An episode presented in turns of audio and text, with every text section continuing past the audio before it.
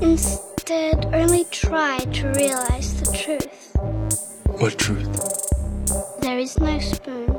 Read between the lines, bitch. There is no spoon. There, there is no spoon.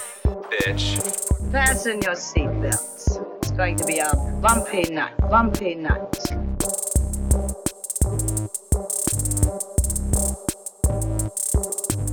Saludos amigas y amigos, yo soy Mario Alegre Femenías Y yo soy Rosa Colón. y esto es Desmenuzando. Yes. En el episodio... No, no, ¿cómo que yes? Yes, dame un yes, Yes. más. Yes. Gracias. En el episodio de hoy vamos a estar hablando de Blade Runner, el, el libro de Philip K. Dick, mejor conocido, digo, no, su título original es Do Androids Dream of Electric Sheep.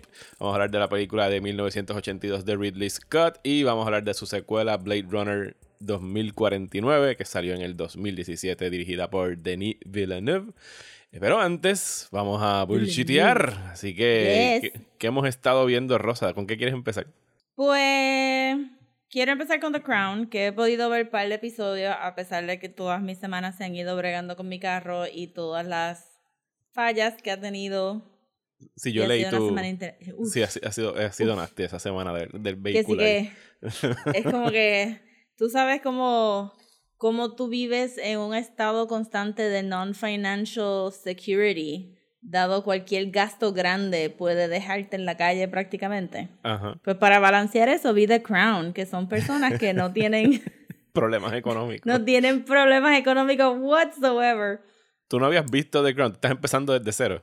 Estoy empezando desde cero y estoy solamente viendo The Crown porque quiero ver a Princess Diana y a Margaret Thatcher. That is it.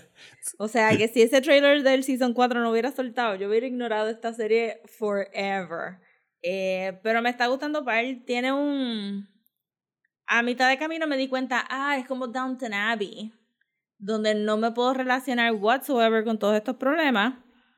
Pero en Downton Abbey había likable characters. Y aquí No hay. like- no hay nadie que sea likable.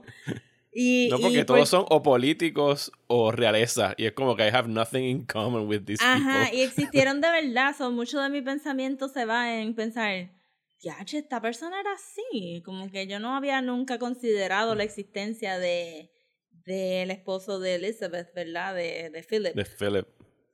Pero ahora pienso como que, what a douche. Sí, sí, qué, qué Qué persona más mamón. insignificante. Que Y- Exacto, como que, ¿cómo tú vives siendo así insignificante? Si even alive, no, no es Google, todo ese, mi ese, ese es su chip on his shoulder, lo insignificante que le Sí, sí, y el muchacho este de Doctor Who está haciendo un buen papel Matt y Smith, eso, sí, pero, es tan douchey. O sea, es una cosa que queda brutal. pero es full como que, oh my god, I didn't even know you existed and now I hate you.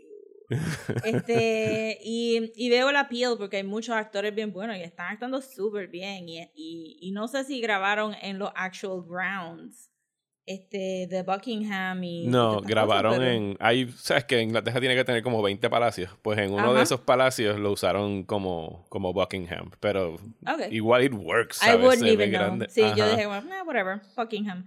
Este, y mi conocimiento es como que más de los tabloids de Princess Diana y un poquito de las películas de los otros re, rea- este, royalty people que nunca vi. Eso era como que, ah, este es el de A King's Speech. Ajá, exacto. Pero I get it, I get it, está gagueando. Ok, ok, estoy posicionada, estoy posicionada. Eh, Estás construyendo toda tu historia de películas Ajá. prestige Just, movies oh, para los right, Oscars. right, this guy is that guy. Entonces, este, John Lithgow como este, el Como Prime Churchill. Minister. Churchill eh, me encanta porque él dijo, fuck it, yo no voy a hacer un acento. You, Ajá. you take it or you leave it. sí. Eh, y me gusta que él dijo, yo sé que he tenido muchos roles a través de mi vida, but now I will play all the old guy roles. Que me como que Bring me salí de Perry Mason directito para The Crown. Eh, Al revés, fue al revés. Tú lo viste Ah, en fue al revés. primero, fue al revés. So, pero me encanta, era como, ah, fuck it, yo no voy a hacer un British accent. Eh, y la muchacha que hace de Elizabeth, este, está bien chévere también, me Claire imagino Foy. que se, ajá, se lo tuvo que haber hecho bien difícil con toda esa pronunciación de ese old-timey, proper 50s speech y, y todas esas cosas. Y, y me ha gustado par, ¿verdad? Este, es bien watchable, pero these people are awful. Y sí, es, es- es hor- O sea, tú no es te- horrible. Hay momentos, hay, hay estos momentos. Yo el otro día puse un tweet que era como que para mí el, el encanto de The Crown es el- ese instante donde tú empiezas a tener un poquito de empatía porque, bendito, esta nena la pusieron desde temprano en ese puesto de reina con toda esa responsabilidad y un segundo después es como que, pero you know what, fuck 'em. Ahí es que está el, y- el tiriara de esta serie, es como que, ay, bendito, pero ¿sabes qué? Fuck 'em. Y algunos episodios yo estaba como que, ¿is this ironic? ¿Is this not ironic? ¿Are you telling me this? Porque eh, todos los episodios que van a África o alguno de sus este. Commonwealths, entre comillas, y, y están ahí como que todos los subjects gritando y todo el mundo, ah, diablo, la reina Elizabeth is so popular. Y yo, eso era así de verdad. Did nobody try to rebel? No había, no había ni una sola pro- protesta. Tú no me vas a enseñar el otro lado de la moneda whatsoever. Esto es de The Crown and everybody loves the crown. Y todos los africanos, el africano besándole los pies y yo como que sudando frío en el sofá, como que, ay, Lo, lo enseñan eventualmente porque la corona va perdiendo popularidad y vuelve y la recupera. Es con sub y baja. Digo, vas por el Sí, primer season, ellos, ¿verdad? ellos se pasan diciendo, sí, se pasan diciendo, ay, aquellos que querían independencia, este, Inglaterra ya no es el imperio que era antes, pero full el show como tal, el show, el libreto, no te está enseñando nada. Entonces, cualquier empatía este, que pueda tener con Elizabeth la pierdo inmediatamente pensando, pero tú mandaste a matar a Princess Diana. We're all very clear on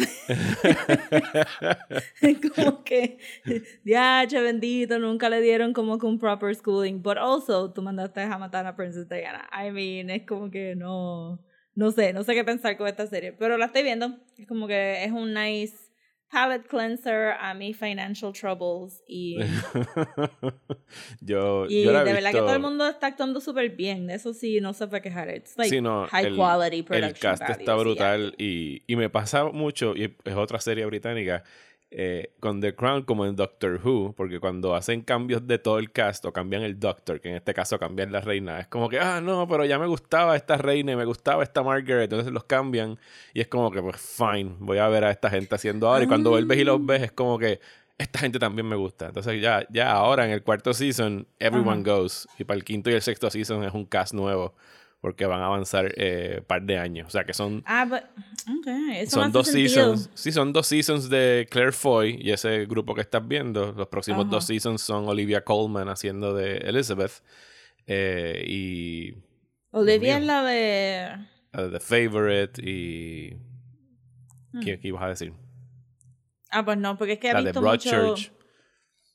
No, olvídate, no sé cuál es esa. Este, que he visto muchos muchos thumbnails en Netflix con la carita de esta actriz que salió en... Ay, Dios mío, la película de Simon Pegg de acción, la segunda, me gusta tanto y ahora se me olvidó Hot el Fuzz. nombre. Hot Fuzz. Que ella hacía de la policía muchacha cafre.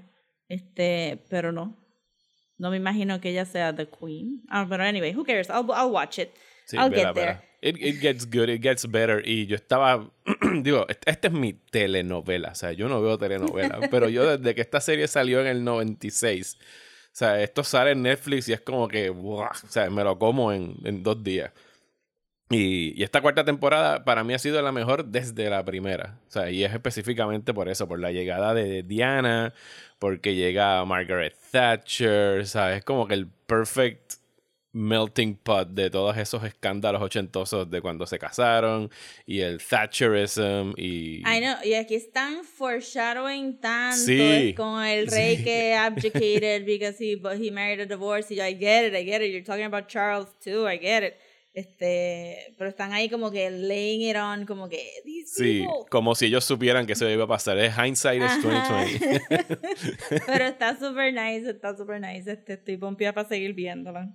Sí, sí, no sé si estos llegan a algún episodio, pero hay unos de esos que son como que, de esas, que tú dices, esa línea nunca nadie la dijo, pero hay en algún momento donde sea, a Margaret como que nunca le dejan estar con los hombres que ella quiere estar, porque tienen que estarle velando su romantic Ajá, life. ajá, sí. Y ella, y hay un momento que se tira como que, ustedes saben que hasta cuándo va esta familia a seguir interrumpiendo nuestros romances, eso va a acabar en tragedia algún día. Y es como que, fuck it, tú nunca dijiste eso. tú sabes Claro que no. Sí, lo de Margaret también está hilarious. El otro actor que cogieron para que fuera el novio de ella es como que, no tan guapo, why are you even este... Estás ahí detrás de este hombre, pero está Sí. bien. A mí me gustó Bueno, de hecho, a, a todo el mundo, a todo el cast, o sea, les están haciendo unos favores tremendos a los Windsor, porque mira que esa familia es fea. y aquí todo el mundo es bello. Sí, es súper bello.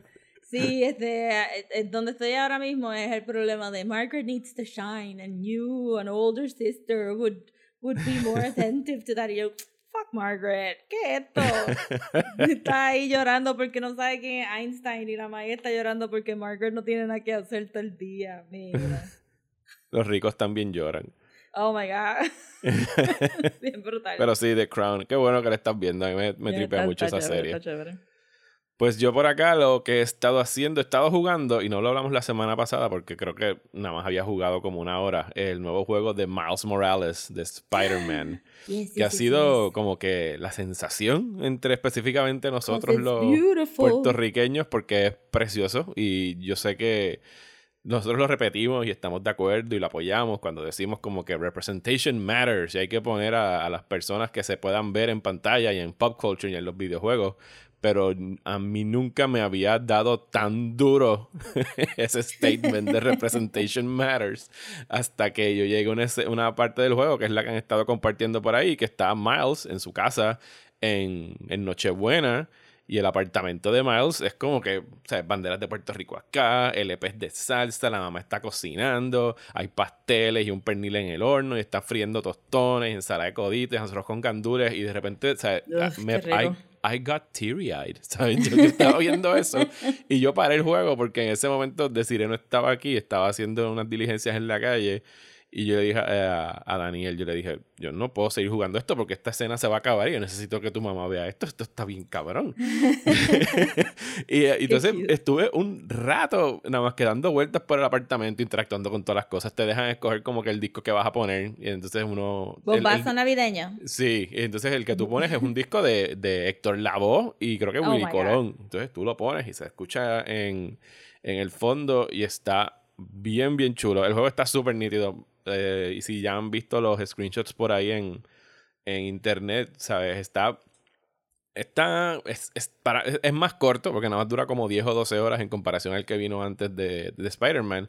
Pero para mí como que está más cuidado. El hecho de que sean 12 horas que se puedan enfocar en esta historia, el que la mamá de Miles está corriendo para un puesto político como que del, de, dentro de la ciudad, no recuerdo ahora mismo cuál es el puesto, pero Ok. o sea, su- sus pancartas están con la bandera, cuando Miles, cuando la mamá te llama, te está hablando en Spanglish todo el tiempo, o sea, o te habla una línea completa en español y no ponen subtítulos, es como que you have to work it, o sea, si no sabes lo que está diciendo, tienes que cogerlo del contexto.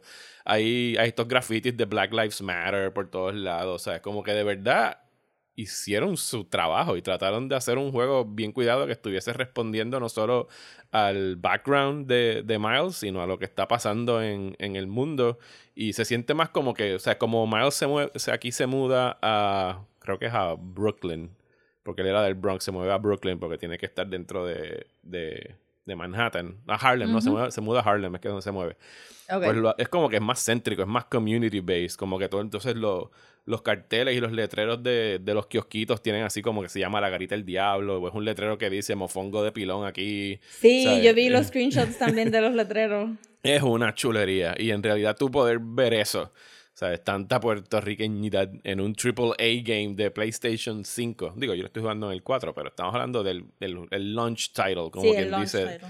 del PlayStation es extremadamente cool. Eh, y eh, o sea, una de esas cosas que uno le gustaría que siguieran haciendo y uno pudiese estar viendo estas cosas. O sea, se nota que no es un, un solo pasted on, como que, ah, pues sí, eh, Miles es puertorriqueño, bye, y bueno, es una banderita. O sea, les quedó tan cool que les perdonamos que en el juego pasado hayan puesto la bandera cubana en vez de la puertorriqueña en una de las ventanas de la casa. God bless.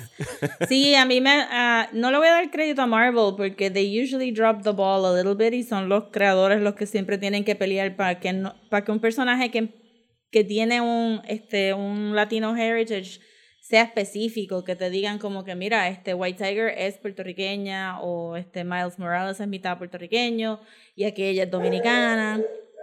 Porque a veces este se va aguando y se va aguando y se va aguando todo hasta que simplemente es como que, ah, sí, pues él es latino, pero es más afroamericano y whatever. Seguimos por ahí porque vi- visualmente, digo, todos los debates que hemos tenido este año sobre afrolatinidad y, y whatnot, este, lo leen como afroamericano y entonces pues se les olvida empujar ese lado.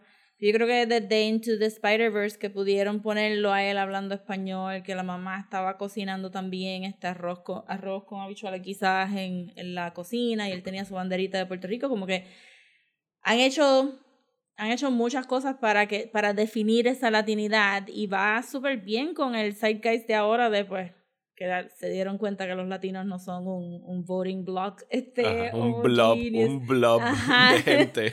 y me gusta mucho porque si, si cada personaje se define por una latinidad diferente, pues ya hora de que el mainstream se dé cuenta que, tú sabes, todo esto, todo esto pastiche de Puerto Rico, pues sí, es medio pastiche, pero también es lo que ayuda a que la gente no te vaya a decir después como que, ay, mira, Miles es este, whatever, es Spanish o es Mexican o all Latino people are Mexican y este, o whatever.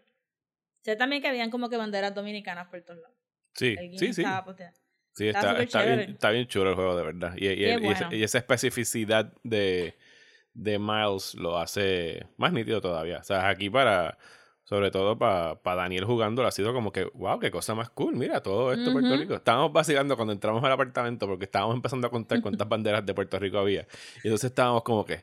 Y, yo, y me pasó a mí, te lo juro que me pasó. Y dije como que, viste, a lo mejor se mandaron porque hay un cojón de banderas. Y cuando pausé y miré alrededor de mi sala, conté como siete. en, en, unos, en unos santos, en un cuadro, en una esquina. Pues sí, es como que sí. no, así, así son, así son los Otras personas me han dicho lo mismo, como que, viste, yo pensé que estaba exagerando, pero después me recordé del apartamento de mi familiar y no, así son. pretty accurate. Ajá. así son. Así que sí, ya, no es una ya exageración. ya hiciste unlock del suit de Into the Spider-Verse. Oh, yes. O sea, eso fue lo primero que Yeah. Hice. Oh, y está súper buena la animación sola- porque quitaron los frames para que se mueva como en la Sí, no, película. e- e- el, por lo menos como yo lo reservé, yo creo que ese es uno de los suits que te daban como que con el DLC. Ah, Y entonces ok. lo primero que hice cuando acabas el intro es como que fui a donde estaban los suits, me puse el suit de Spider-Verse. Entonces tú le prendes un tú le prendes una opción para que entonces te emule la animación de, de la película. cool. Y, es, y yo solamente lo juego así. O sea, a mí no me importa que le estoy quitando claridad al juego. I don't care. O sea, se mueve como la película y no me importa. De hecho, y le ponen ese mode que tú pones que le añade el, como que el skip framing de, de la animación. También le añade, cuando estás dando puños y eso, salen como que splashes así de comic book de esto. Sí, no, no, no, no. Es la única manera de jugar ese juego. A mí no me importa que existan otras que se vea más fluido o whatever. O sea, no lo voy a jugar de ninguna otra forma. Qué cool. Pues, ¿qué más? ¿Qué estás viendo por allá?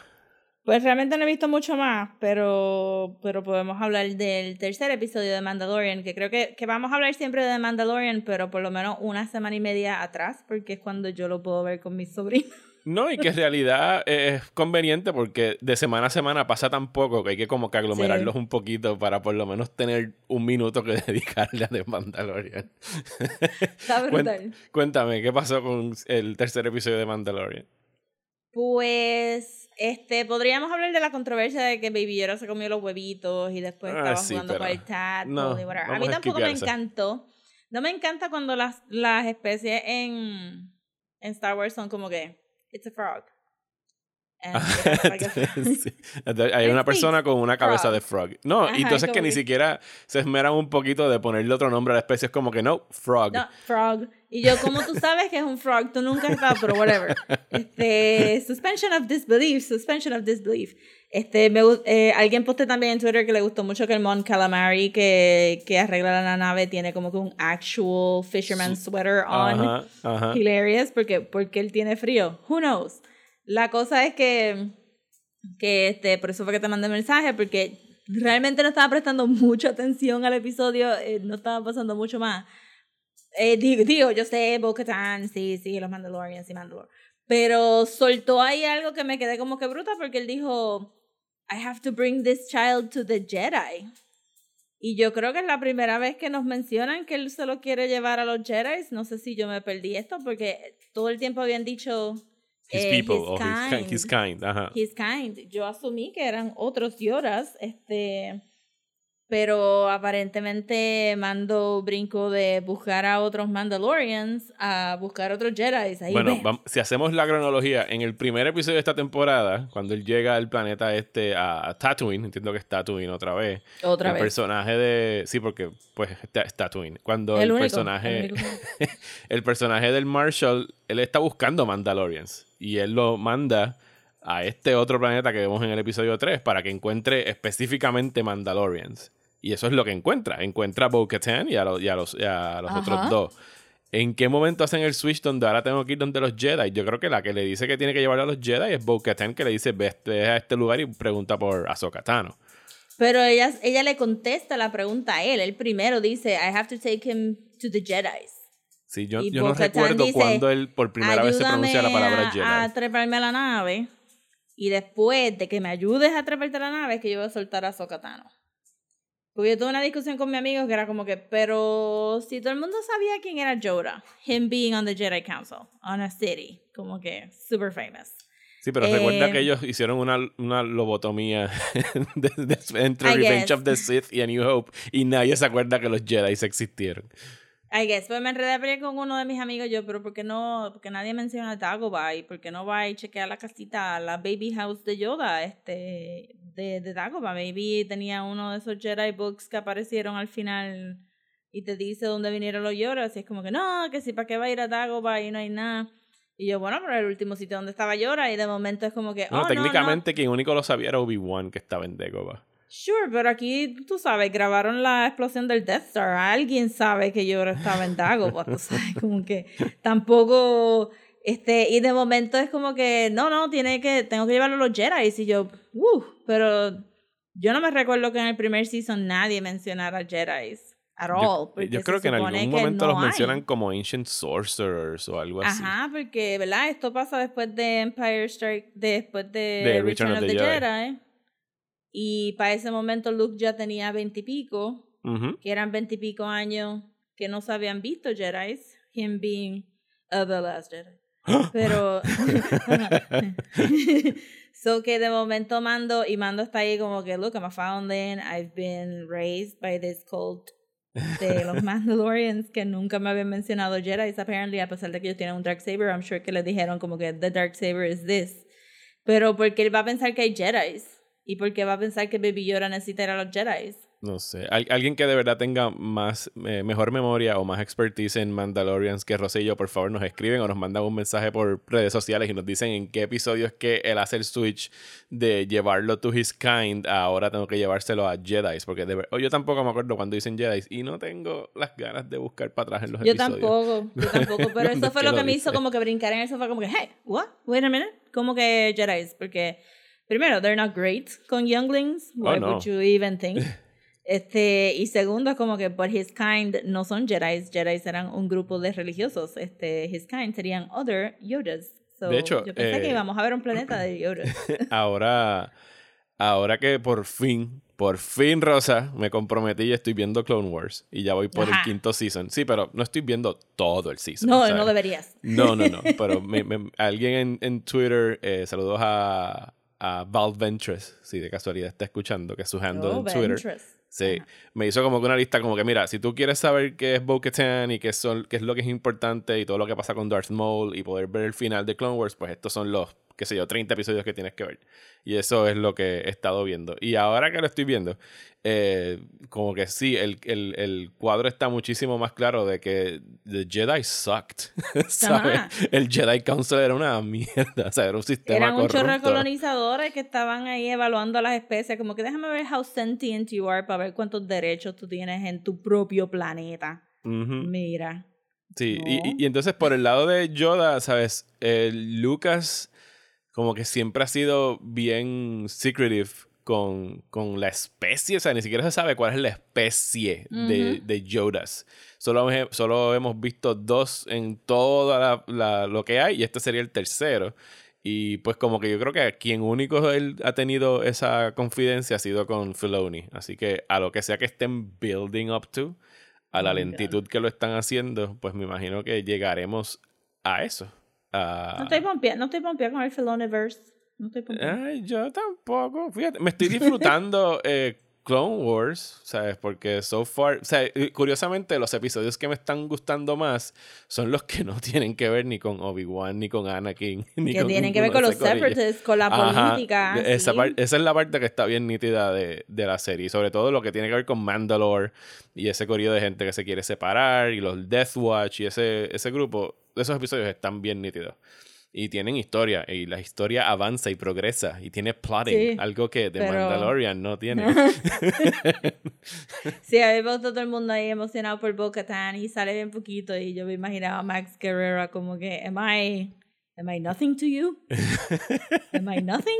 Yo también salí de los Clone Wars y tuve un papelazo en Rogue One. Pero no sé, no sé, no estoy súper...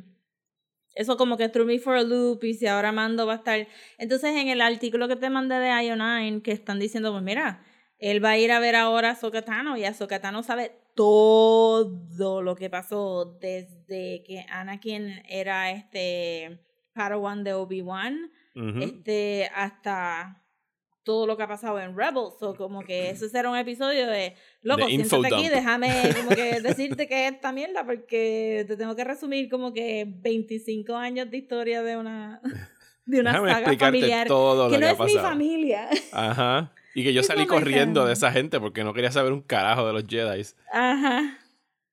So que va a estar interesante como que, que, que, qué le va a decir a Mando y, y me imagino que par de frustrante también si ella se niega a darle par de información también. Es como que, ay, bendito. Solo que, eh, gente, vayan aceptando que Ahsoka Tano probablemente va a salir 10 minutos, va a tener alguna pelea y se va a acabar el season. Así que no. Yo, yo el no es- próximo episodio es el último season. Es el No, no, no, último no, no. season. No, no, no, pero tú Ah, crees ok. que tú- o sea, hoy, Sí. hoy salió el cuarto, que quiere decir que ya estamos por la mitad, y logré ver 10 minutos antes de empezar a grabar aquí. Les puedo adelantar que no, Mando no va directamente al planeta donde está Ahsoka Tano, así que no se emocionen. Eh, y dudo que sea como que el próximo episodio también, porque sabes que tiene que hacer alguna parada en algún otro planeta para bajar algún gatito de un árbol. Bueno, este, la nave se está cayendo en canto. Esa nave no va a llegar a su La están reparando, por eso es que tuvo que parar. Oh Así my que God. ahí tienes el plot development. Es so bad. Es que todo sea como que la nave se dañó otra vez. La nave se dañó. Pero Rosa, eh, it's life, ¿sabes? Mira tu carro, ¿sabes? Están Es pasándose, Oh my God. Mando la está pasando mal con su carro, teniendo economic trouble. Yo soy Mando. Yo también vivo del gig economy y mi nave se está cayendo en canto. Tiene. I am Mando.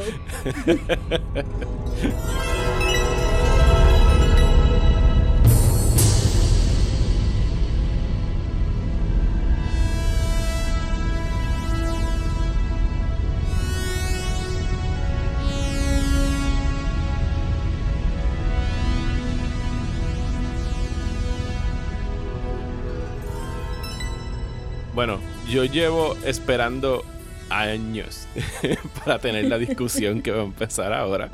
No tengo idea de lo que piensa Rosa de Blade el tweet. Runner. ¿No viste el tweet? No vi el tweet. Ok, ok, ok. Oh my god, no vi el tweet. O sea que estoy completely blank. Pero no vamos a empezar por Blade blank. Runner 2049. Vamos a empezar en orden. No. Vamos a empezar hablando del libro de Philip K. Dick, Do Androids Dream of Electric Sheep, que yo no había leído hasta este año, a insistencia de Rosa, que me dijo: el libro está bien nítido, el libro está bien nítido, y de hecho el libro está te dije bien que nítido. estaba bien depressing. Sí, no, es un backtrip. O sea, es, es de eso. eh, eh, eh, fíjate, era. Yo creo que me lo leí. Estoy casi seguro que me lo leí antes de la pandemia y fue un perfect setup para lo que fue el resto del año. It just brings it down, way down. Eh, este libro publicó, creo que en los 60s, déjame dar un Google. En 1968 salió el, el libro por primera vez y pues Philip K. Dick era un... Es un, es un autor que, que siempre como que estuvo... Es medio psicodélico, como que hizo un par de drogas, supuestamente tenía esquizofrenia también, tenía un rollo con creer en alternate realities, porque en, en sus viajes se imaginaba que su hermana gemela que se había muerto vivía en otras, en otras instancias y todos sus trabajos son bien trippy. Eh, y, y Do Androids Dream of Electric Sheep. Eh, yo no me he leído muchas cosas de él, actually. Yo nada más me he leído Do Androids Dream y The Man in the High Castle. Que tienen que, Que también se adaptó a, a Amazon, ¿verdad? Sí, que todo bastante buena, como un poquito seca, un poquito seca, pero estaba buena.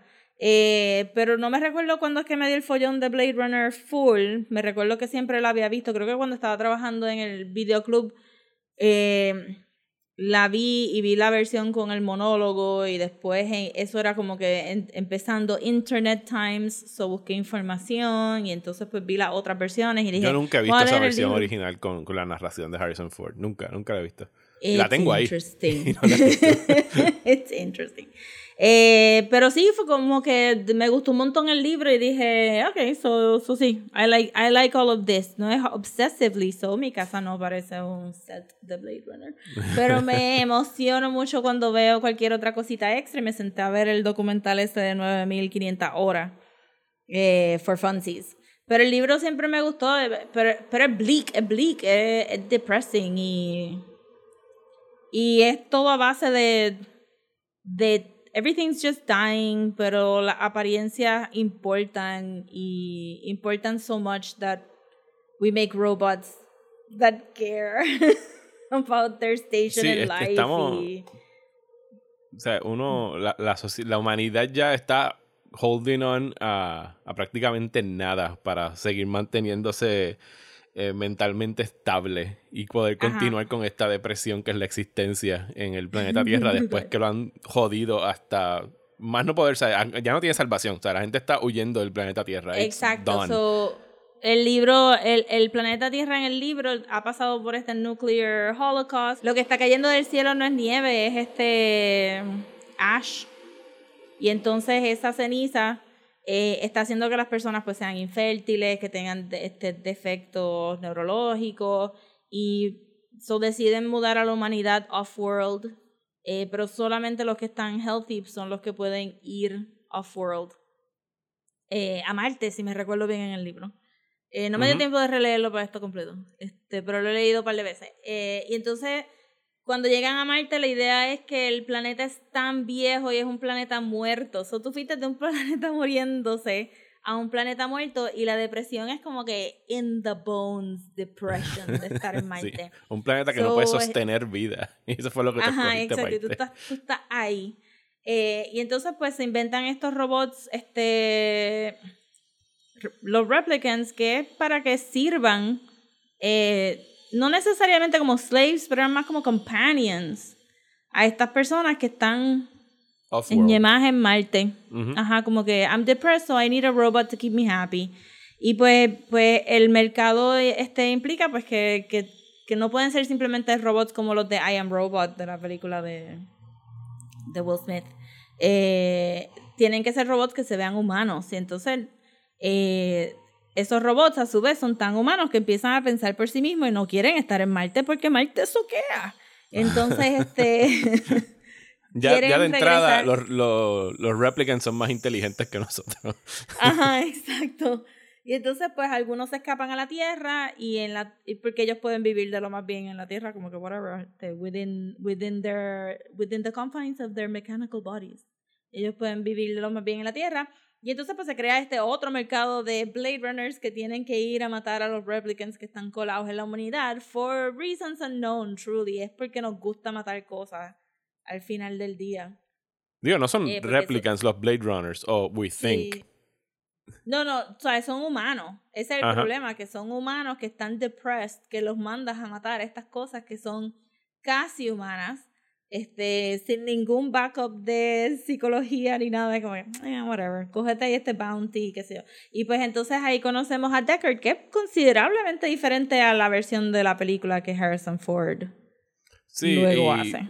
Y, y porque en, en realidad, ¿sabes? Si lo vamos a poner como que en- sobre la mesa y ponemos un plot description, el plot description de, de la de la novela y la película es, en esencia, la premisa es la misma, ¿sabes? Hay cuatro Sí, replicants que... igual. Creo que ent- entiendo que en el libro, si no me equivoco, son seis replicants. En la película redujeron a cuatro. Que se escapan de las colonias de Marte y llegan a la Tierra. Y Deckard es contratado por la por el departamento de la policía para que los vaya a retirar, to retire them, que es el término que ellos usan para salir de estos replicants que, que llegaron a, a la Tierra. Eh, pero Pero el Deckard mood- en el libro, ajá. Ajá. es es una persona que, que, que parecería que tiene un poco de esperanza en la vida. Sí, eh, tiene una esposa que tiene un matrimonio bastante Sí. contencioso, o sea, los dos están súper deprimidos. Eh, y algo que no hace su, su aparición, o sea, está ahí, porque hay una escena con un búho, que se ve fantástico el búho en la película, pero es un búho eh, mecánico, porque los animales, la mayoría de las especies murieron con el nuclear holocaust este que, que, que hubo. Eh, y entonces hay como que una, una cosa de estatus y de también de, de, de paz mental el tú poder tener un, un animal mecánico. Por eso es que se llama Do Androids Dream of Electric Sheep. Y Deckard quiere comprar una, un- una, una oveja mecánica, pero los- estos, estos animales mecánicos son carísimos. Y yo creo que lo más que él pueda Ajá. afford, eh, no me acuerdo ahora cuál es el animal, pero es algo como que más bajito. Una tortuga es lo que yo creo que él le puede Sí. dar. Como que, mira, tenemos una tortuga, te puedo dar una tortuga por los chavos que tú tienes. y entonces él Ajá, está... so, por eso es que él quiere el bounty para poder comprarse. Pero también él, él está obsessed con encontrar un animal de verdad. Es insane. Como que hay un pricing guide de animales y el status es tú, tú cuidar este animal y nurture it, pero también que tus vecinos no se enteren que tú tienes un electric animal y tú asumir que todo el mundo tiene un real animal but you y viven como que en esa paranoia constante de como que oh the shame I have an electric animal Ajá. mientras el mundo se acaba como que Sí, no, eh, eh, es- eso es lo que mencioné ahorita, de que lo- los humanos que quedan acá en la Tierra están como que holding on to anything que, que sea normal a lo que tuvieron antes. En este caso, pues tener un pet. Eh, y es un símbolo de de estatus. y es bien deprimente, porque están como que ellos saben que it's done. O sea, nosotros somos los últimos. Esto se acabó. Eh, y en realidad, por eso digo, digo, obviamente no estamos en ese nivel, pero que fue un perfecto libro Sí. para leerse antes de la pandemia, porque uno se pone a pensar, bueno, ¿y what if this is it? ¿Sabes? ¿Qué. ¿A qué es lo que vamos a estar holding on eh, no, nosotros? Eh, y algo que no hizo su, su transferencia de la página a la pantalla, que para mí es muy interesante en la novela, es el mercerism, que es la Sí. Eh, la religión que impera en, en el mundo ahora mismo, que es como si fuera un televangelist, ¿sabes? Una, ellos se, se ponen, esta- pienso yo que son como unas máscaras para conectarse a ver esta... son como unas cajas es que todo es base a caja ellos tienen las dos cajas la, la caja de Moody y la caja de Mercer Si está el mood box. Ellos meten como que sus cabezas en unas cajas, exactamente. Y entonces el, el Mercerism es un tele, pero tú lo estás viviendo también. O sea, tú estás subiendo la montaña con Mercer y tú sientes las piedras que le tiran y los obstáculos y el libro es mucho de apariencias y de empatía. La falta de empatía, la necesidad de conectar y no poder conectar. Y todas estas personas están tan depressed que lo único que, que les causa como emoción es vivir la vida de Mercer, como este sacrificio, este martyr, subiendo la montaña. Sí, que me imagino que debe ser otro mecanismo de estos de defensa emocional psicológica, de como que no ven, sufre con nosotros, con este false prophet que nos inventamos Ajá. nada más que para poder Yeah. mantener, para poder porque al final resulta ser que es una creación, es otra fabricación más, es otra cosa el- artificial. El libro no les da ni una pulgada de esperanza. El libro es como que todo el libro es sobre Mercerism y como J.F. Sebastian cree en Mercerism y al final es Slap! It's fake. You have nothing. Este, sí, a mí me hubiera gustado que en el libro, a mí me hubiera gustado que en la película hubieran inclu- incluido el, el mood box y el Mercerism porque se hubiera explicado un par de cosas de, de los personajes, como que a mí siempre me gustó la idea de que la esposa de Deckard hackeara la caja para poder sentir algo negativo versus que él se levantaba y era como que Joy. Sí, yo, ajá, I want to go to work, este, y le decía a ella, si no tienes ganas de dial anything, pon este número que te va a dar ganas de Ajá. dial something. Es como que you don't understand what she's feeling, Decker. She wants to feel apathetic. Este, y me Sí. gustó y, y creo que en el libro juegan súper bien con la idea de que él haya perdido empatía para los seres humanos y haya adquirido empatía para los replicants al punto de que él duda si es un replicant o no. Sí, que eso es algo que queda En- bien. Él, él mismo se hace el, el Kampf test. y, y lo que, le- lo que la, la prueba lo que sale es que él está generando empatía por los replicants. Que se, se supone que. Y, y- y la prueba hace exactamente lo mismo en, en la película y en el libro, que es provocar un emotional reaction para identificar si son replicants o, o no. Eh, los nombres cambian en el sentido. Creo que el Tyrell Corporation acá se llama de otra forma en el libro, no me acuerdo cuál es, pero Sí, no es, me recuerdo tampoco, es una, es una bobería. Eh, sí, porque hacen lo mismo. Está Rachel, que es el, la, la, la- O sea, él viaja igual a la, a la compañía donde se crean los replicants y le envían a esta replicant para ayudarlo y él le identifica bien temprano como un replicant. En realidad, el resto del libro eh, es hunting down los replicants, solo que él tiene que hacerlo. O sea, el libro dura un día, porque yo creo que al, final del libro él cumple el récord de mayor retirements en 24 horas. Eh, y, pero sí, es lo que Y tú dices, es lo- súper depressing.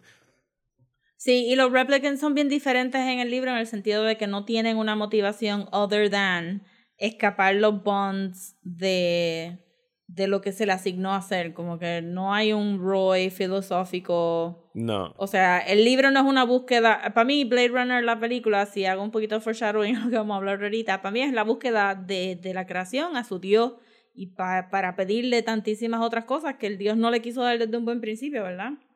Que es Que, eso no es algo que viene del libro. Es como una expansión de lo que hizo No. Ridley Scott en el proceso de adaptación. Es ponerlo más Y filosófico. de- Rutger Howard también, porque Ujú. estaba Sí, porque yo ahí entiendo que eso fue Rut- un. Eso fue un ad-libbing de su parte, ¿verdad? Ajá, sí, el, el monólogo al final fue Rutger Howard. Solo estaba, él estaba haciendo Roy Batty a otro nivel que Ridley Scott se había dado cuenta.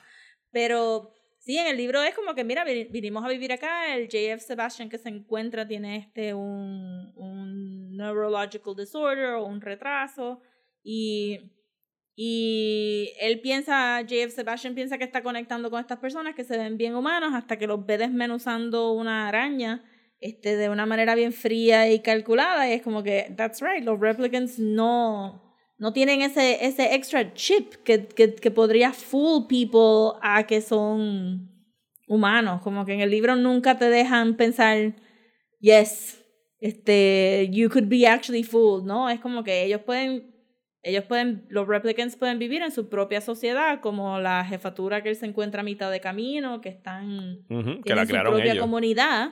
Ujú. Ajá, pero no, o sea, en a pinch no podrían pasar como humanos, pero los humanos están tan depressed que tampoco podrían pasar muy bien como Y- humanos.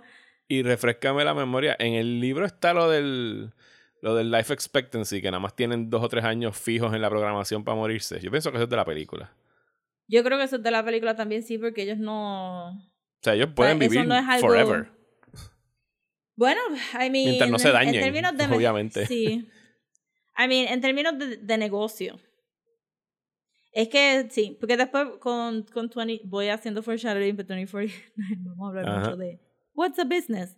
Pero yo siento que si tú vas a hacer un chorro de robots para mandarlos a Marte, te va a costar más caro estar mandando robots todo el tiempo para Marte. Si tú quieres un, un robot que, pueda vivir allá, y si se muere la persona, pues que lo herede otro, ¿me entiendes? Como que tu, tu thing es más este, pues los humanos van a tener babies allá y esos babies van a necesitar su companion, so tú haces, tú haces tu producto for future market, tú no haces tu producto para como los iPhones de, ay, upgrade to this, upgrade to that, porque no hace sentido, tendrías que estar mandándolo para Marte cada tres segundos.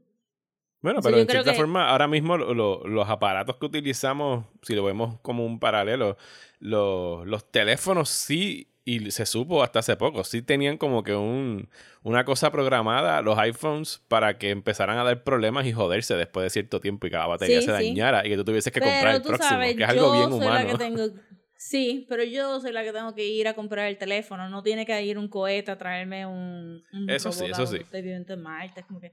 So, yo sé, no me recuerdo que en el libro hubiera ese, ese thing. Obviamente, they're gonna wear down, este, pero sería, sería un lifespan más humano en el sentido de you're gonna get old, your parts are gonna wear down, and eventually you're gonna shut down. Eh, eso es una muerte más natural que pues la que Roy está peleando en la película, que es este, mira, eh, cuatro años no es nada. Sí, que es lo que, el, que tiene la escena esta con, con Tyrell, que le dice, I want more life, father, ¿sabes? Es él, buscando a su padre. Yo creo que ya podemos movernos a, a, Sí. a la película.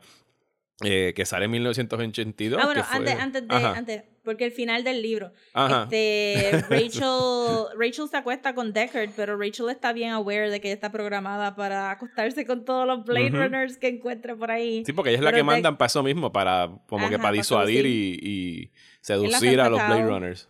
Ajá, pero entonces ella le mata la, la electric sheep que él tenía. Yo entendí que la, Eh. la esposa es la que le mata el Electric Sheep. No, Rachel se trepó en el techo y la arrastra y la esposa está como que, what the fuck is this?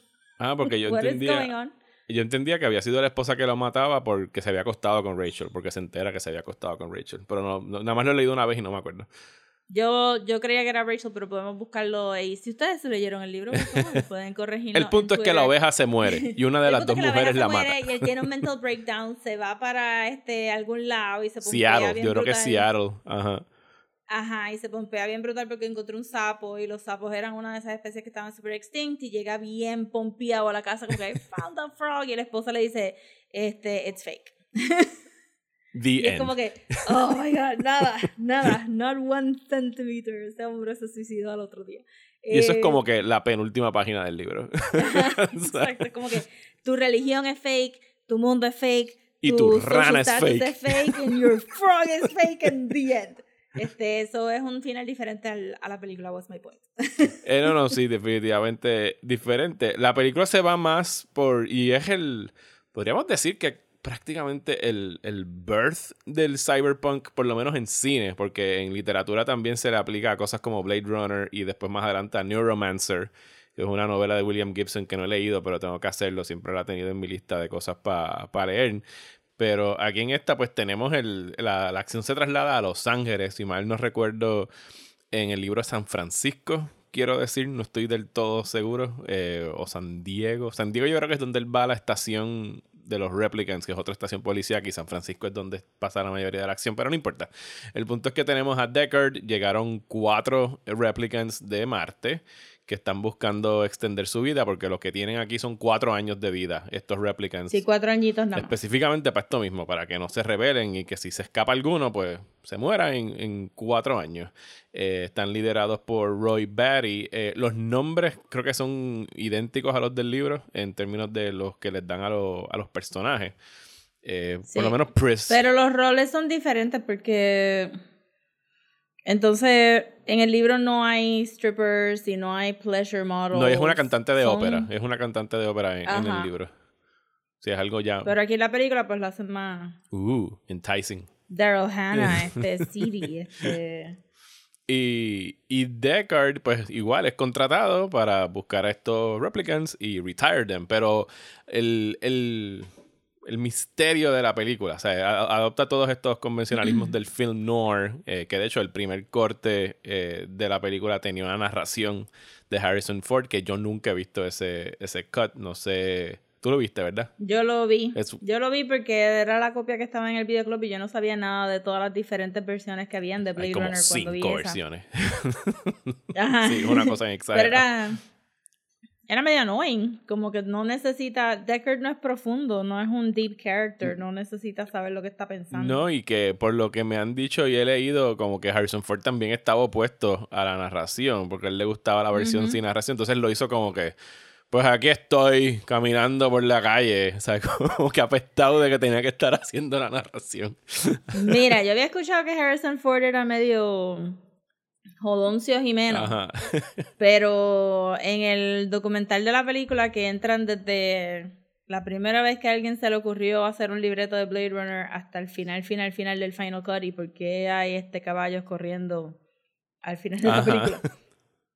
Eh, Harrison Ford era bien douche y él estaba ahí como que I'm so above all this bullshit, esto es otra película de sci-fi, yo vine aquí a actuar, no quiero hablar con nadie, an Sean Young es una mierda. Eh, y no le gustaba a Sean Young y la trató bien mal en el set también. Sí, eso es algo de, de la película que no ha, o sea, no ha age- aged well at all. El hecho de que el personaje de Deckard como que aquí está maltratando a esta mujer, independientemente de que sea un replicant o no sea un replicant. ¿sí? ¿sabes? Él está físicamente Cool. siendo bien hostil con ella en ese romance. rapes her. Ajá. ¿Sabes? Es como que he rapes her, es como que tú tienes esta robot que está ella no sabe si está programada para seguir, y en el libro no nos dicen que está programada para, para ir detrás de Deckard, y aquí es medio ambiguo, porque te quieren vender la idea de que este va, esta va a ser la, el agua que va a soften up the stone of a man, eh, pero tú no sabes si ella está consintiendo a esta situación porque puede estar programada, puede... Y él le dice qué decir y la tira contra la pared y es como que, how do you get out of this movie thinking this was romantic? Porque sí, it wasn't at all.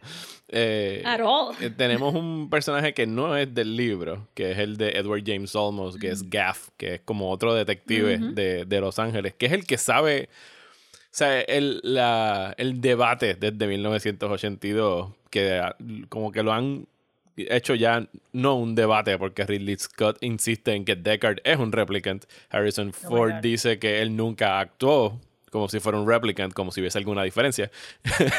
Sí, y, ¿sabes? Pero por lo menos en el final cut de la película, ¿sabes? Ridley Scott fue la milla extra, el punto de ponerle el brillito este en los ojos, que cuando la luz se les refleja en las pupilas a los replicants se ven como más anaranjadas. Y hay un momentito donde tú podrías ver como un celaje de, de que Deckard fuese un replicant nada más que por ese detalle. Pero lo que dicen que es la respuesta, la, la, la- la respuesta contundente de que en efecto es un replicant es que Gaff sabe que los sueños de, de Deckard son implants, ¿sabes? El sueño del, del unicornio es algo que le pusieron a él y que y por eso es que le deja al final el origami del unicornio, que es como que el símbolo, la señal de que dice I know what you're dreaming of, I know you're a replicant. Entonces, en- y de de acuerdo a los números estos que Tyrell le pone, eh, los que vemos en, en o sea, Roy Batty y esa gente son Nexus 6, que son como que los últimos, pero eh, se espera que Deckard posiblemente fuese como un Nexus 7 y que Rachel sería un Nexus 8, que es lo más avanzado. Y según lo que vemos en el 2000, en Pero 2049, Rachel es...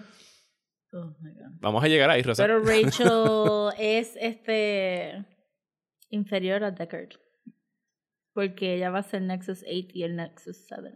Sería entonces... Ah, bueno, tú dices que, que Deckard en todos casos sería el Nexus 8 y Rachel sería el Nexus 7. I mean, ¿quién estaba viviendo toda su vida pensando que era un humano y, Bueno, y- sin y como- absolutamente ninguna duda? Y como vemos en, en la secuela, envejeció y nunca murió. O sea que fue un, un, I mean, un replicant sin life expectancy. sí, hacer a Deckard Replicant es como que missing a little bit of the point Del libro. del existential crisis que tiene el ser humano. O sea, el punto es que está viviendo. La película, la película para mí me gusta mucho y después de que vi cómo se hizo me gusta más porque pienso que hicieron mucho con lo poco que tenían. El set era reappropriated. La manera que ellos crearon esta ciudad para que se viera run down. Estaba súper cool, todo es bien DIY, las miniaturas que usaron brutal, todas esas pirámides iban con el tema de, de ascender y de buscar algo más allá de- del piso que está crowded y filthy. Pero la película no te vende muy bien que el mundo se está terminando por un nuclear holocaust, ¿verdad? Eso es como que... Sí, lo ponen como que. ah, pues es, el futuro y está run down y hay mucho pollution. Ajá, O sea, como sí. que whatever. Y hay gente que se fue off-world y pues obviamente son gente de privilegio y tienen estos replicants, pero realmente el mundo, you can live here, you can build a life here. Eh, siento que la película no hizo un buen trabajo, pero you kind of don't need it. El existential crisis de él, al quitarle a la esposa, está solo en el apartamento, su trabajo es matar estas cosas que quieren vivir más que él. O sea, como que si hay gente que quiere vivir, Son los replicants. son esos cuatro replicants, este. Y él está ahí como que just eking by su vida y no, no aporta nada fuera de matar. Y ya eso es suficiente para la historia. Tú no necesitas que Deckard sea un replicant para que todo esto haga sentido. Esto es algo que, que un policía, un hunter, un, ser humano se va a cuestionar esto también. Como que at, one, at what point do I lose all the empathy or all the joy of living because my work is killing and destroying? So, yo no entiendo cuál es el peo de que la gente esté todavía ahí como que, oh my god, Deckard Bradley. Entonces, me hace ahora menos sentido todo lo que tú me dijiste para 2049, porque es como que. Insane. No sé por qué Ridley Scott está ahí. Este, No, Ridley Scott se aferra mucho a lo que es Alien y Blade Runner. Eh, Y los unicornios están ahí porque él empezó a hacer tests para Legend a mitad de camino. Los unicornios están ahí porque él iba a ser Legend. Es como que no. Estaba, estaba empezando a filmar escenas de Legend mientras estaba haciendo Blade Runner. Sí, en el documental te dice, están haciendo tests para los caballos y entonces él hizo que un par de gente fuera a grabar caballos en un bosque hasta que el caballo hizo así con el pelito y él dijo, we got it, we got the shot.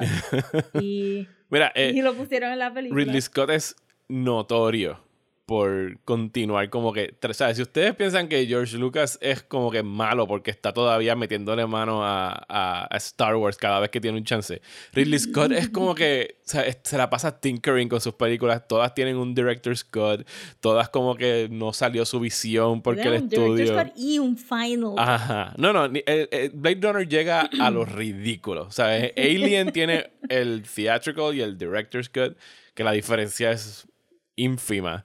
Eh, Kingdom of Heaven es una película que tiene una diferencia bien marcada entre la versión del eso- cine y la versión que él sacó después, que tenía como una hora extra. Que Pero eso era porque el estudio le cortó también la Sí, película. el ¿no? estudio se la, se la picó Dios. Pero si alguna vez ha existido pruebas de que Orlando Bloom no es un main protagonist, vean Kingdom of Heaven, porque, Dios mío, Esa- esa- ese periodo Si no fuera por esa controversia, yo no sabría de esa película. e- e- ese periodo post Lord of the Rings, cuando llegaron como que let's make Orlando Bloom el lead guy. No, mano, no funciona. Lo que fue eso, Troy, Pirates of the Caribbean, era como que no.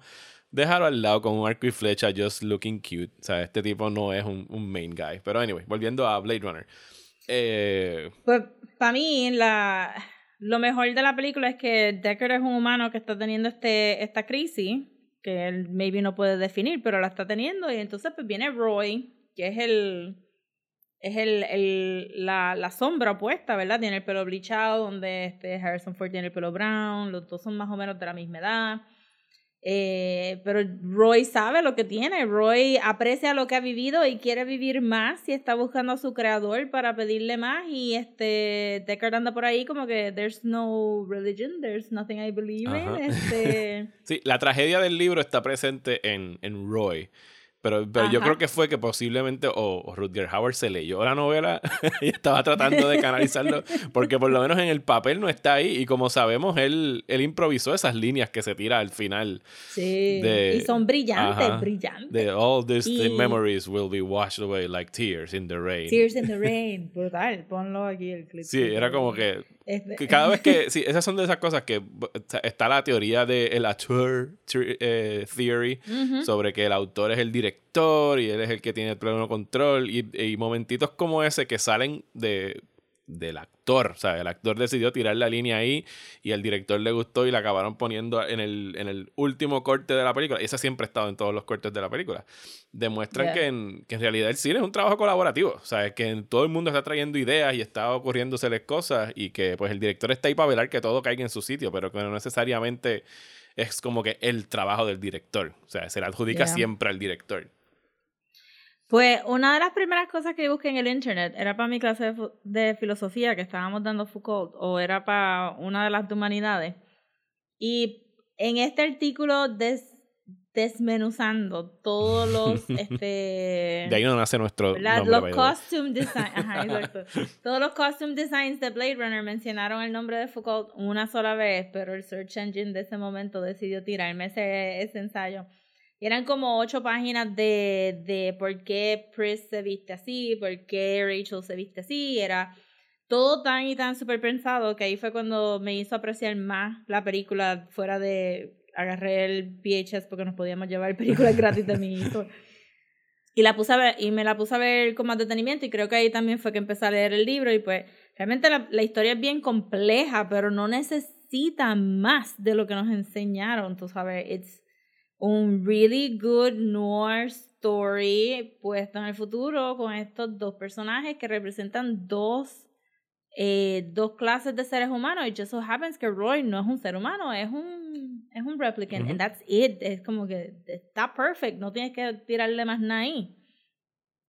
Y, y siempre le encontré como que pues, los debates de, lo, de que si este es replicant, de que qué significa el final. Pues mira, el final, este, Rachel era como que un brief breath para, para él, pero he clearly did not love her as a person. No la conoce, ella no tiene nada que, que la defina como persona. Todas sus memorias son este, prestadas Ajá, de otra son persona.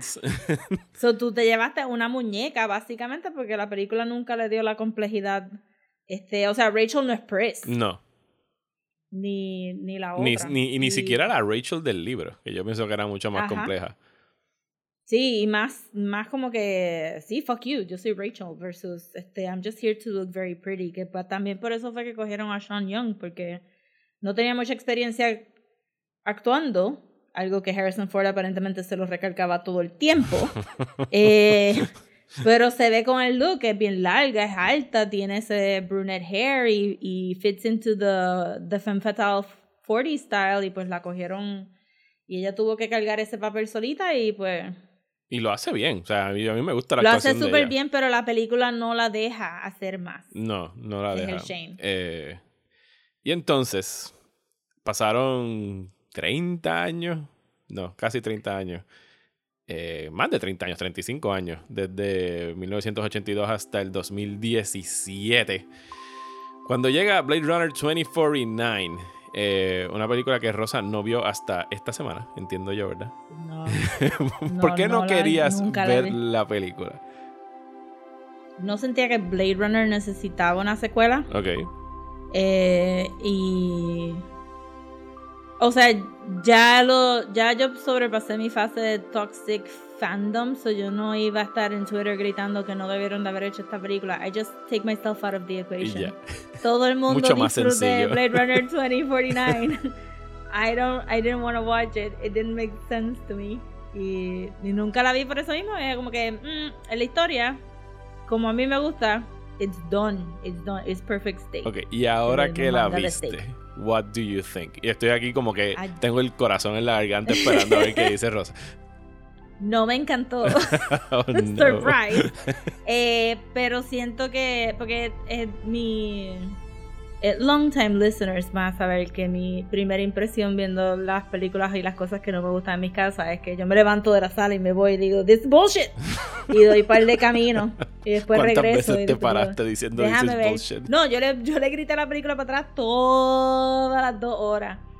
Todas las tres horas, son dos horas y cuarenta Tres horas, tres- sí, yo decía, Dios santo, esta película es como cinco años. Este, pero después me calmé y hablé con Tania, que a Tania le gustó mucho este. No, y yo busqué. Yo literalmente soy la única persona en el planeta Tierra Oh, que- Dios. que, que no le encantó la película. Nada, ni un solo bad review, nada en Twitter, nada de nada. Yo, I am missing something. I'm missing a gene. ¿Qué te dijo Tania? Hola. Tania, dime qué te dijo Tania. Hola, Tania. No, Tania me dijo como que en, en parte Tania no había visto mucho la original de Blade Runner y que le gustó mucho la idea del, de este viaje de este spoilers. I mean, no íbamos a Sí, decir por spoilers para supuesto Blade que Runner, es pero aquí spoilers. sí, pero como que spoilers. Este que le gustaba la idea del viaje de este replicant que por un brief moment Se crea el Chosen One. que era más. Ajá. Sí, Ajá, es, es un reverse, es un subversion del Chosen One. Ajá.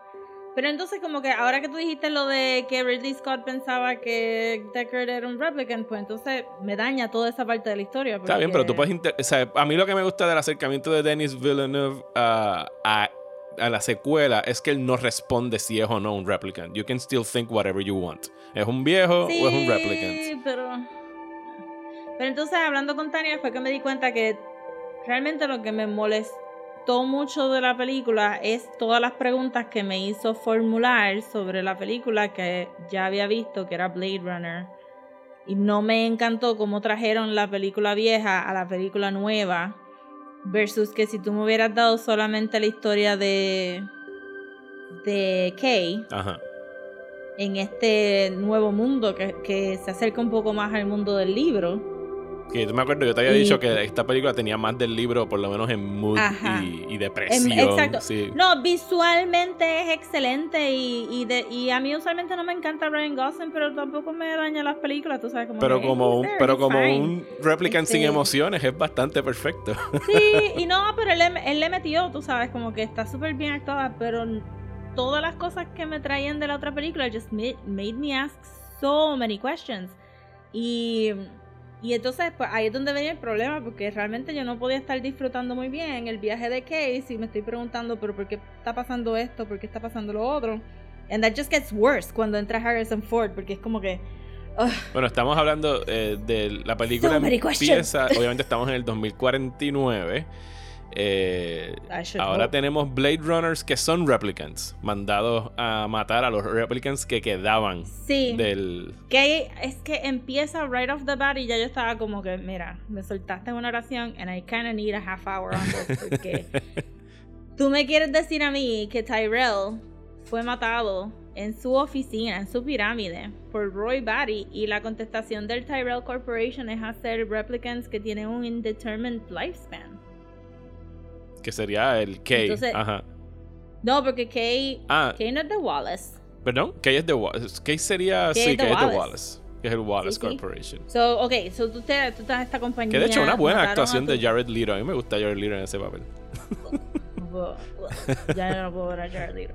Este, pero he's fine. Wh- Whoever, cualquier cualquier Jesus like actor pudo haber hecho lo que hizo. Está- Está bien, porque salió bien poquito anyway. so it's- Ajá.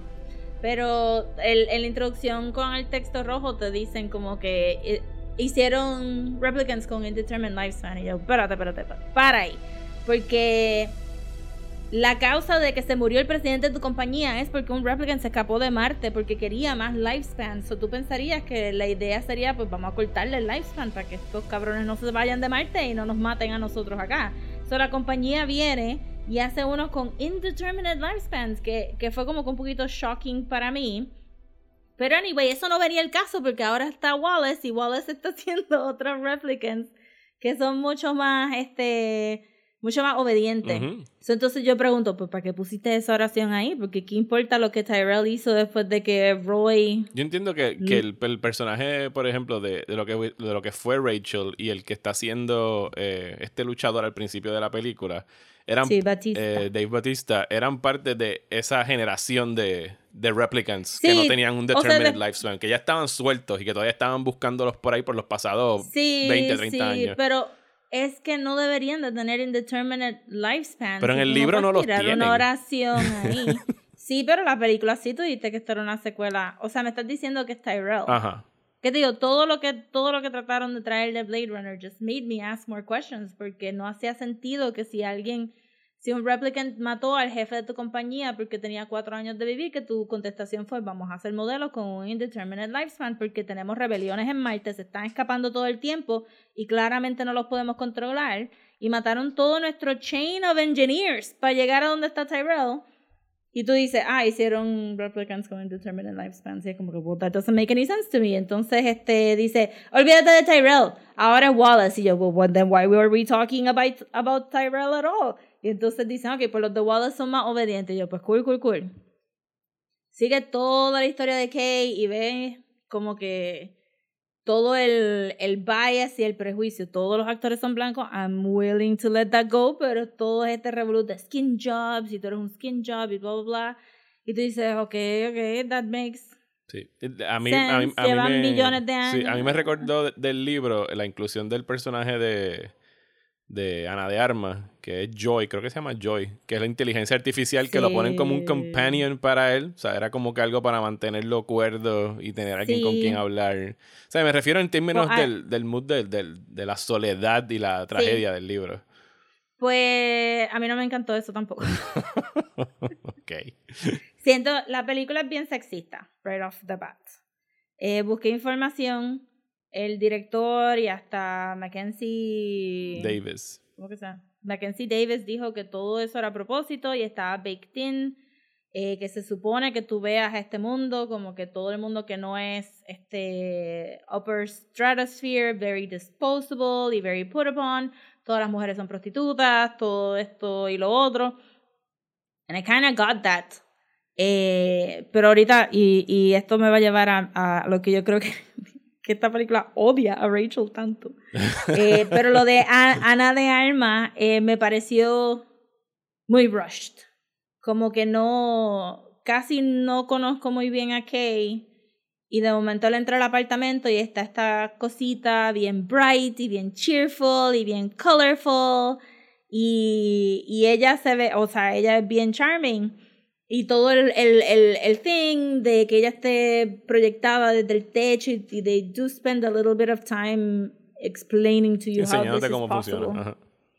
Ajá, y de momento él saca esta cosita y como que puede salir, entonces pues no, no pude hacer, o sea, no pude evitar las comparaciones con Her, ok.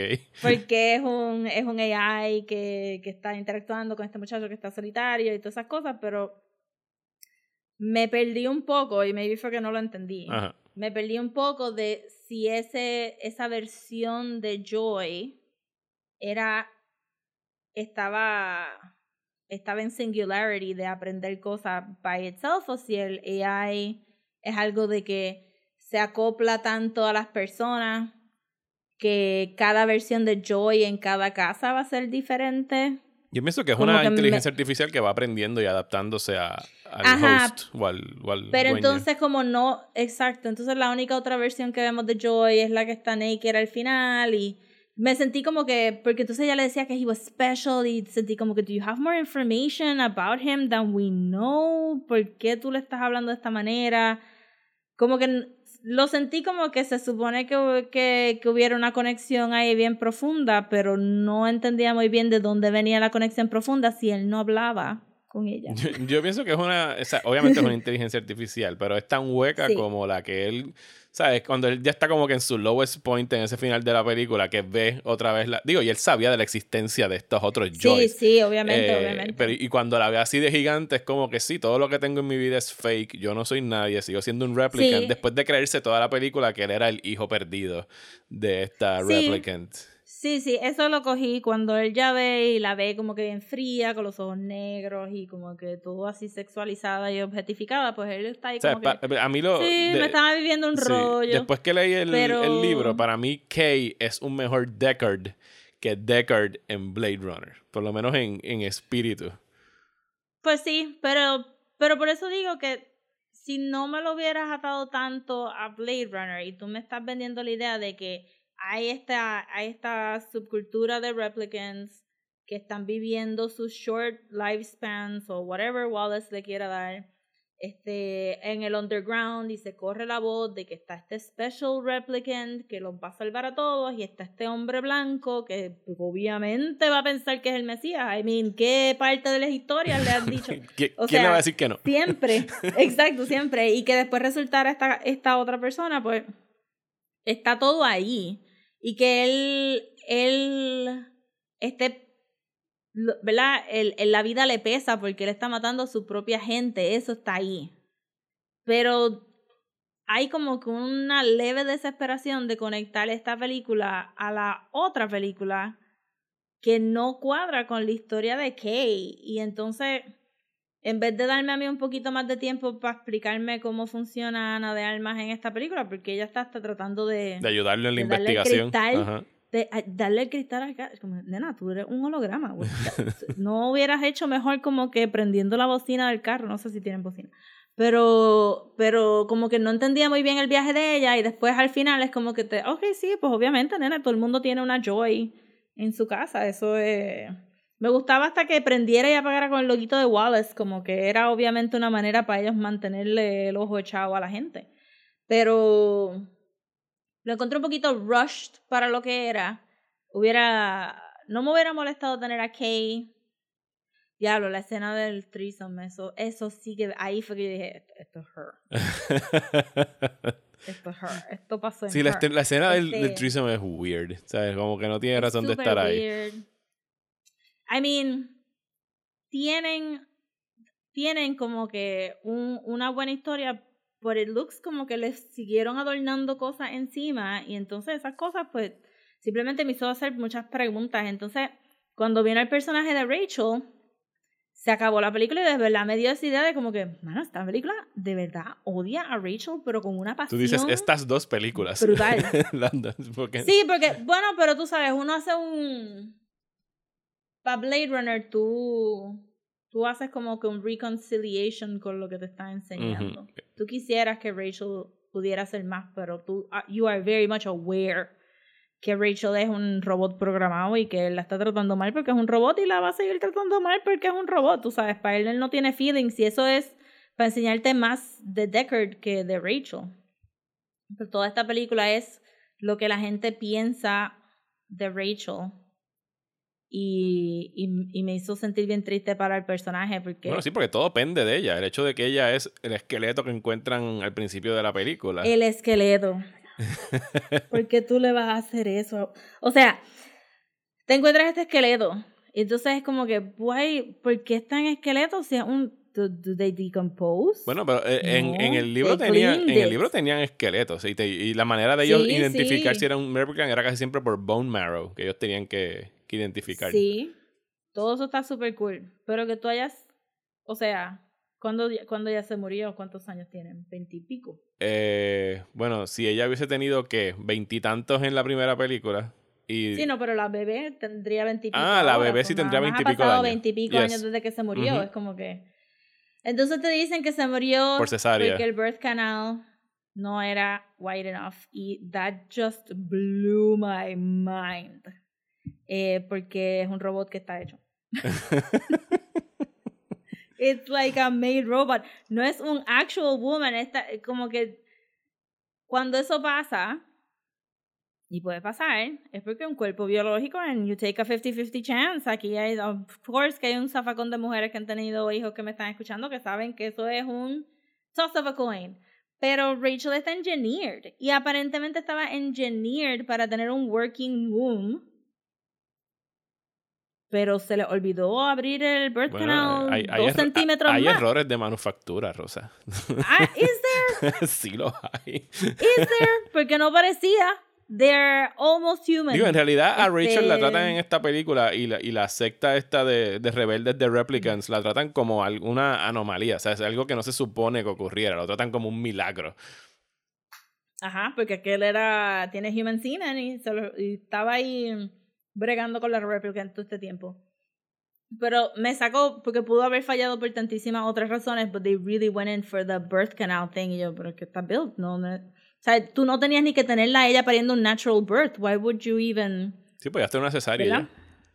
Ajá. I hecho, yo mean, or entendía, no la veo hace a- tiempo, pero yo lo que creía es que ella había muerto por el, por el proceso de la cesárea, no porque tuviese... Pues ellos dicen que porque el bebé no podía salir por el birth canal, es que ellos tuvieron que hacer un emergency cesárea y entonces she bleeds out. Ok. Que es otra cosa. Porque mi cuestionamiento sería desde el punto de vista del producto. Sea, tú hiciste este producto que puede este, duplicarse for reasons. Eh, pero entonces le haces la misma falla que un ser humano tendría, entonces, este, pues, ¿para qué quieres que tenga el bebé? Porque pierdes el robot más caro para tener un bebé que we're not even sure if it's gonna be viable o va a crecer. Que just makes me ask so many other questions. La cosa es que hay un culto de fertilidad aquí que no me hace sentido si son este indeterminate lifestyle replicants. ¿Por qué no te hace sentido? Porque van a poder procrearse Porque ahora. para qué vas a tener un hijo. Pues para qué- pero para que tú quieres un hijo, tú vas a vivir forever. Bueno, para aumentar sus números, porque recuerda que están mínimos ahora mismo. Ellos quieren... Pero tú puedes coger la fábrica y tú puedes hacer tus propios replicants adultos. Que estarían ready para pelear. Pero tendrían que aumentar sus números para poder entonces ir en contra del Wallace Corporation, por ejemplo, que son los que los están controlando ahora mismo. O sea, ellos tienen que crecer sus números de, de rebelde. Pero lo pueden hacer tomando la fábrica de Wallace. Podrían hacerlo tomando ellos el, los seizing the means of production y lo haces como con un worker right kind of a thing. No sé, no entiendo. O sea, Wallace quiere reproducirlos porque él dice que no los puede hacer fast enough. Sí, el- el- Pero me o sea, pregunto el- yo- la meta de Wallace es que ellos se puedan reproducir Sí. para poder explorar el para- espacio y mandarlos como que Ajá, para allá. para que. Y por eso es que él, Sure. él tiene la prueba esta con esta mujer que, que, que es otra que sale ahí desnuda y él la mata porque tampoco puede procrear. Sí. No sé por qué esperó a sacarla de la bolsa para hacer esto. Porque es un psicópata y está ahora dando de torturarla. Sí, pero este, como que very inefficient. Pero mi pregunta sería, pues, si, si viven hasta forever, pues entonces, you just make more. Como que no veo que la demanda... Es una película, es medio funny porque Blade Runner, desde el libro y las tres películas, se basan mucho en que tú nunca escuchas que la gente quiere estos replicants. They're just the thing that they give you para que te vayas para el carajo, para Marte. So, la película, ninguna de las dos películas tienen advertisement de Get Your Better Replicant, ¿verdad? Realmente la única, el único advertisement que vemos es de Joy como producto. Pero tú no ves así como que Get Your Replicant Now, que creo otras películas que tienen robots como iRobot y qué sé yo, te venden la idea de como que this is something that you need to own. Pero de momento aquí hay una, una cosa de demand and supply y la Tierra se ve como que está llena de gente sin replicants y nunca vamos a ver Off-World porque el punto no es ver Off-World. Pero que Wallace dijera que tenía este gran problema que tenía que resolver by, by birthing them y claramente lleva un rato tratando de figure this out y es como que, pero si tú tienes robots que no se van a morir y ya pasamos el blackout, ya no hay rebelión so far, tú sabes, en lo Off-World porque la rebelión está en la Tierra que, que son replicants que tú no estás contando anyway como tu, tu labor force, pues entonces no veo la prisa de I'm not making them fast enough, como que mm, you have a whole bunch of them, just make more. Y hubo una línea que dijo el personaje de, de Mackenzie Davis que era como que more human than human. Sí, que es la frase de Tyrell, que es el lema de Tyrell. Ajá. Y era como que, are you saying? Entonces aquí es donde todas las historias que se basan mucho en fertilidad caen un poquito en ese boquete porque hay mucha gente que no pueden tener babies. Sí, y que, y que, que, que equivalan ser human a poder reproducirte. Ajá, Ajá, exacto. Cuando ellos ya pueden reproducirse, o sea, you can build more robots. you guys. Este, y pues una en parte es una historia bien brillante sobre gente que no puede ver más allá de lo, ¿verdad? Como que ellas dicen, pues tenemos que ser prostitutas. ¿Por qué, nena? Tú puedes matar a cualquiera. You can literally snap anybody's head. Where are you? Y, y pues, ¿sabes? en parte son robots y están como que ellos mismos se ponen estas gringolas y no salen de ellas. Pero entonces, todo eso hubiera estado súper bien sin los babies. Todo eso hubiera estado súper bien para mí si la mamá no hubiera sido Rachel y el papá no hubiera sido Deckard. O sea, que hubiera sido otro random replicant. Me hace más sentido que un Nexus 10, un Fabled Nexus 10 que nadie ha visto, ni nosotros tampoco. Eh, no sabemos si existe. Pues como que te vendieran la idea de que se pudo reproducir y que el hijo, el hijo de ese extra Nexus antes de que Tyrell lo matara a Roy Batty pues que entonces fuera el, el Fabled. Porque As It Was, te enseñaron a Harrison Ford en el trailer.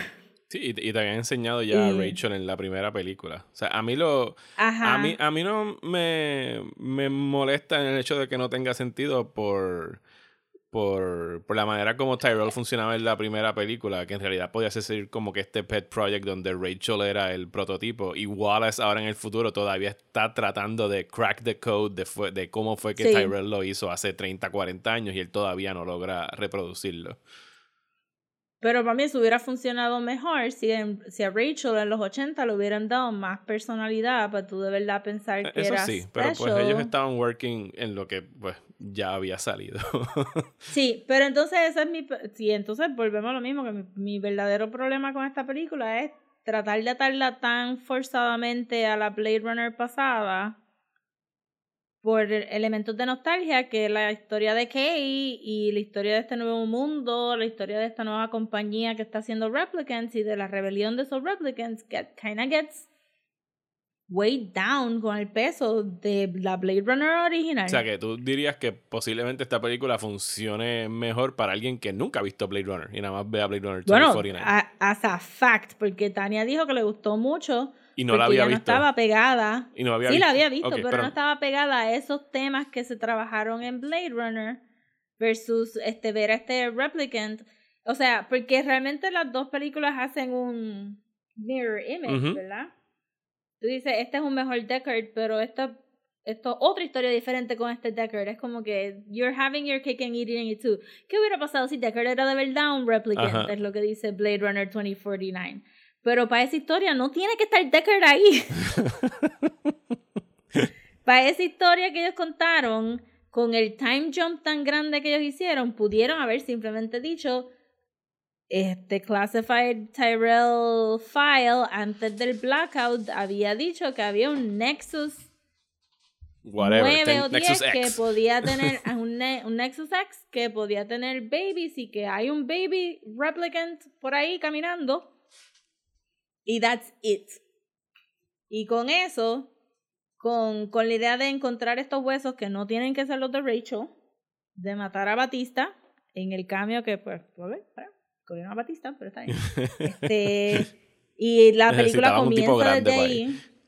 I guess. Este, eh, que es que cada vez que sale como es Drax. Ese este, era Drax. it's fine, it's Drax, it's fine. It's huge man. Este, y entonces eh, empieza la, la película igual que empieza Blade Runner con, con matar a este, a este replicant que te- entonces te lleva a esta otra.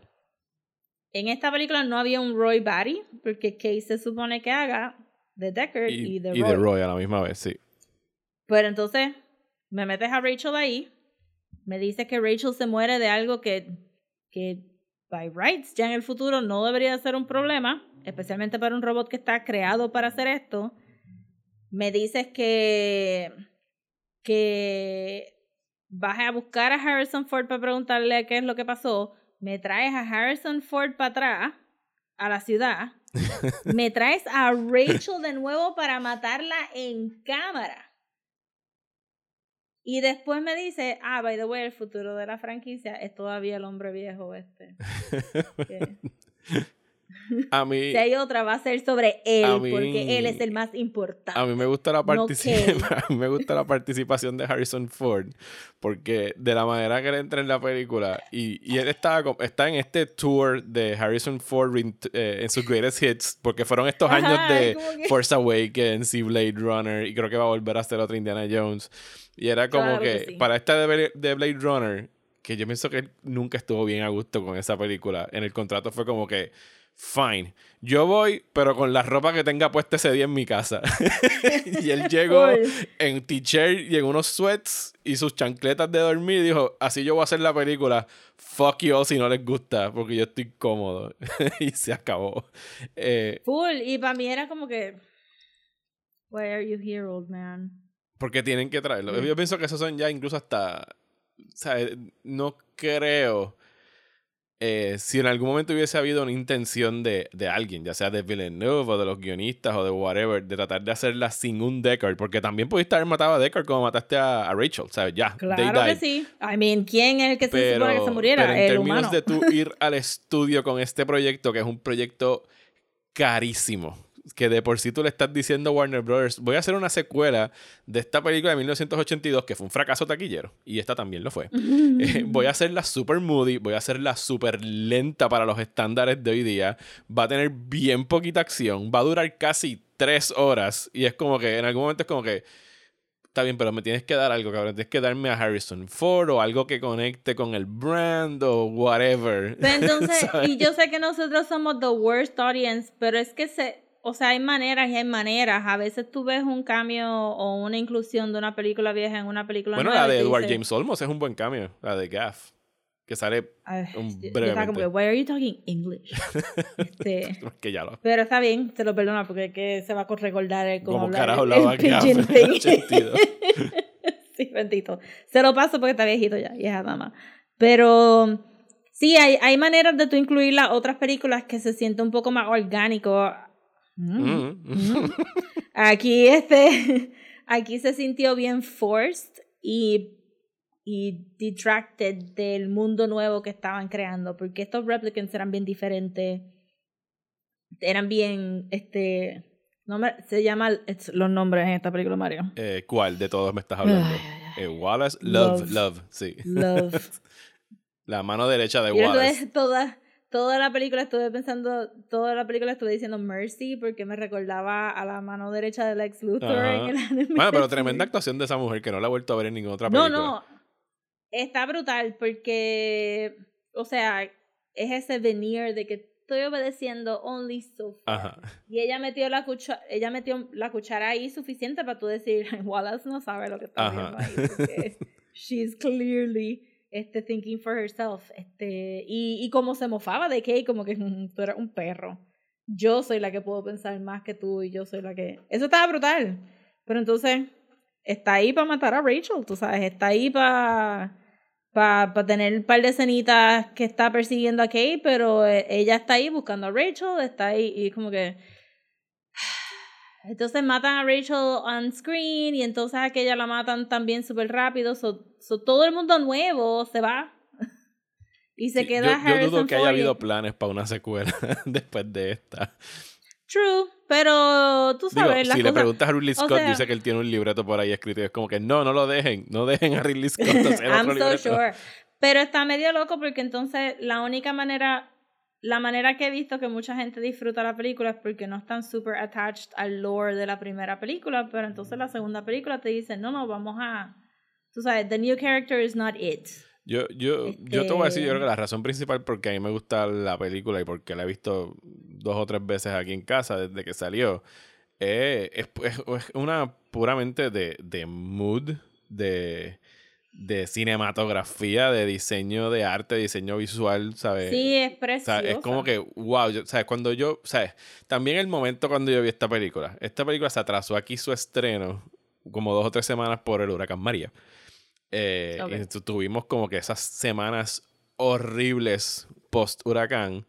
Eh, María llega aquí el 20 y pico de septiembre. Esta película se supone que entre- estrenaba el primero de octubre. Y yo creo que después de yo estar dos o tres noticias, dos o tres noticias, dos o tres semanas, nada más que cubriendo noticias cuando trabajaba en el periódico que eran tragedias y eran todos los días era como una tragedia Sí. y de la nada un día me llegó un email como que miren eh, ya tenemos luz aquí vamos a presentar Blade Runner por si pueden venir a verla porque vamos a tratar de empezar a dar películas otra vez y ese día yo rogué literalmente rogué de que por favor yo sé que es una trivialidad con todo lo que está pasando.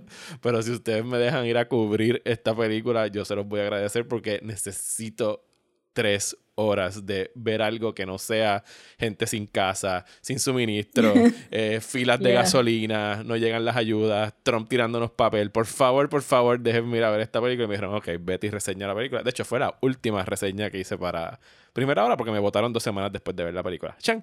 Eh, Fuck 'em. fuck 'em.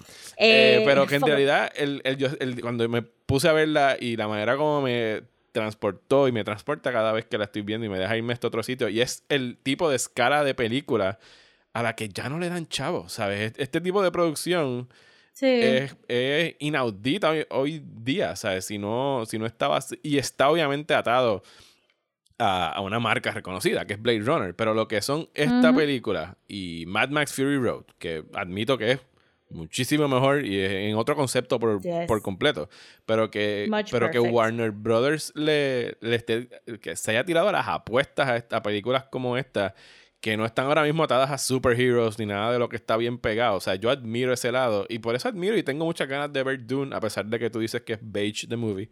Pero- It is quite beige y me sorprende porque de verdad que en esta película había más color de lo que yo esperaba. Aún habiendo visto el trailer. Que se enfocaron mucho en, En los lo chinitas. es Las Vegas, Ajá, en Las Vegas. entonces, ajá. Sí, que tú dices Eh, otra vez orange and teal, orange and teal. I know, orange and teal. But it- it's a combo and it works, está bien. Pero, pero sí estaba esperando menos color basado en el trailer de Dune. Y de Arrival, ¿verdad? Este es el mismo director Es el de mismo Arrival. director de Arrival, sí. que tampoco tiene mucho color. So, en esta película había, había color. Te admito que en un momento como que extrañé que se sintiera un poco más claustrofóbica porque él usa mucho wide scenic shots que se ven bien bonitos, pero tú sabes que Blade Runner era todo ahí como que Sí, en estos no recovecos de la tenemos ciudad. suficientes sets Ajá. tienes que hacer esta esquinita nada. Este, eh, pero eso lo extraño un poquito, pero again, pienso que, que sí, fue media larguita, pero no me molestó. Yo creo que la única, la única escena que me molestó de, de Why Are We Here fue la del orfanato, Ajá. porque no se parecía al orfanato que él se recordaba. y, y, y just, it just made me como que, bueno, si hay tantos huérfanos y el problema es que los replicants no tienen babies, why don't they just take the orphans? Y ya está, así como que yo estaba ahí como que, look at all these babies that nobody wants and they're all, eh, ya están peleando para tener los babies, just take these babies. Yo, Pero el, el, la manera que construyeron el reveal del verdadero, hered, ¿sabes? De la verdadera heredera, heredera de, de Rachel estuvo súper chévere. Este. Todo el, todo el mundo extra, eso estaba todo súper chévere. Lo que pasa es que todo lo de Blade Runner como que me hizo cuestionar más de lo que se supone la historia, porque los cabos no estaban ahí tan obvios.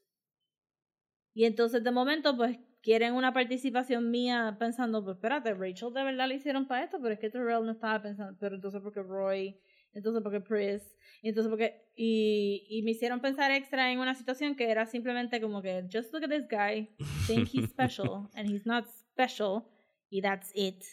Y, y pienso que sí vendría otra segunda parte porque Bueno, se- a mitad de camino uno pensaría dije, que pues, viene el. Rising. O sea, que la próxima película es el Rise of the Ajá, Machines. exacto. O algo por el estilo.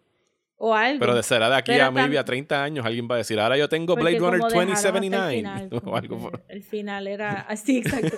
y el final de, de, de quitarnos también como que... Porque como, como el, el, el fake out está tan, tan y tan escondido, pues cuando ella, cuando la muchacha ve sus memorias adentro de la cabeza de Ajá. Kay, ella reacciona y tú estás como que, girl, you're being so sensitive. Ah, Pero Este- tiene sentido después que lo ves. Ajá, tiene sentido después de que lo ves, pero no tenemos ese aha moment de ella como que diciendo, espérate, ya mismo me toca irme para acá, what's...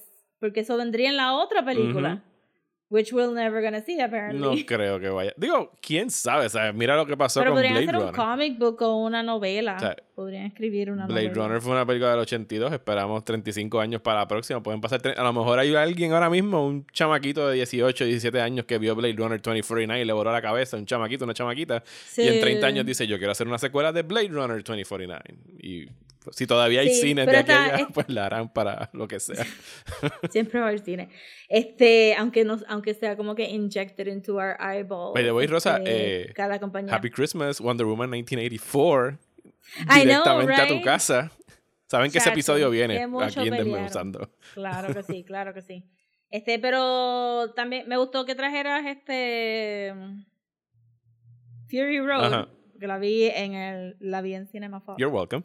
Eh, yes. Oh, thank you.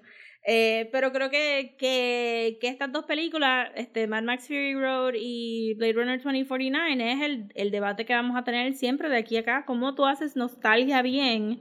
Y para quién tú haces esta nostalgia. Y muchas de las quejas que la gente tenía de Mad Max Fury Road es que no se, a- no se apegaba tanto a las otras películas, que era una donde la secuencia de la vida de Max esto había pasado, y el mismo director diciendo como Who que gives a I don't give a fuck?" fuck about Exacto. I don't give a fuck about continuity, this is bullshit. Tiene el carro porque es el carro de Max, tiene el jacket porque es el jacket de Max. Eso Ahí- es lo que tú tienes que ahí para mí la gran diferencia es que George Miller es el creador y director de Mad Max, que tiene todo, que él puede pasar 40 años y dijo, I don't give a fuck, esta película está bien Sí. cabrona, no la estás viendo. Pero entonces este Deneuve eh, Siento una eh, reverencia por, por el trabajo de Ridley Scott que entiende que a lo mejor debe haber algún tipo Sí. de, de atadura. But, he- but he's a younger guy que no debería estar pensando en esas cosas, ¿me entiendes? Y George Miller es como que un viejito. Este, y pienso que, que, que donde falló bien brutal es en esa necesidad de, de conectarla. It could have been for the studio, it could have been for Ridley Scott, pero estaba clunky, estaba bien clunky y, y no... Como que no trajo nada a la mesa fuera de que, pues, Rachel puede tener babies. Bueno, yo, yo, yo me atrevo a apostar que con el tiempo, maybe it's gonna grow on you. Y a lo mejor te va a ir gustando un poquito, un poquito más. Hasta, au- au- aunque se convierta en de estas películas que tú pones en el background porque they look pretty mientras trabajas. Y que la música está. A mí me I mean, encanta el no, score de esta película. They, they look pretty, este, you have to watch. Yo la vería como que en mute. Maybe se hacen un, un fan cut quitándole todas las partes de. se, de- se desmorona la este, película. pero también, pero no te molesta que Kay se muera al final, como que that, this is the guy. es el He's not guy. special, but he figured it out. Sí, pero si, si nos vamos por las raíces del noir, pues es el tragic detective que muere al final de la película Mm. después de esclarecer el caso. Además hay como hay una referencia visual Stupid que yo siempre he pensado que debe haber sido a propósito, but maybe not. Y yo creo que hasta Ryan Johnson la hizo una vez en un tweet de que el final de la película, incluso hasta en las escaleras y la posición de la cámara, se parece al, al bang de, de Cowboy Bebop al final de la serie. ¿Sabes? Cuando él ya está tirado en las escaleras eh, y está Ah, Ajá. sangrando. Y que, o sea, que él levanta el dedo y hace como que un bang. y Se queda Sí. mirando para arriba. Como que hay, hay algo que de verdad evoca a Cowboy Bebop ahí. Que es otro tragic figure, bounty hunter Sí. slash detective. I mean, yo busqué por todos lados y hay mucho debate de si se muere o no. Digo, es un mean, réplica, a lo robot. podrían, o sea, lo pueden reparar. Lo que está cabrón Pero es que Deckard es como que, bye. Mano, que sí, ¿qué? Pero es que cuando ese, cuando Deckard ha respetado a ningún replicant, es que mira, mano, ni el perro replicant que tienes en Las Vegas, él ni lo che ni cheque para ese perro sobre Digo, yo pienso que él no sabía que de- estaba tan mal herido. Fue un tajo bien grande que le da. eh, No, lo- full, a Deckard le importa. He gives no fucks about replicants.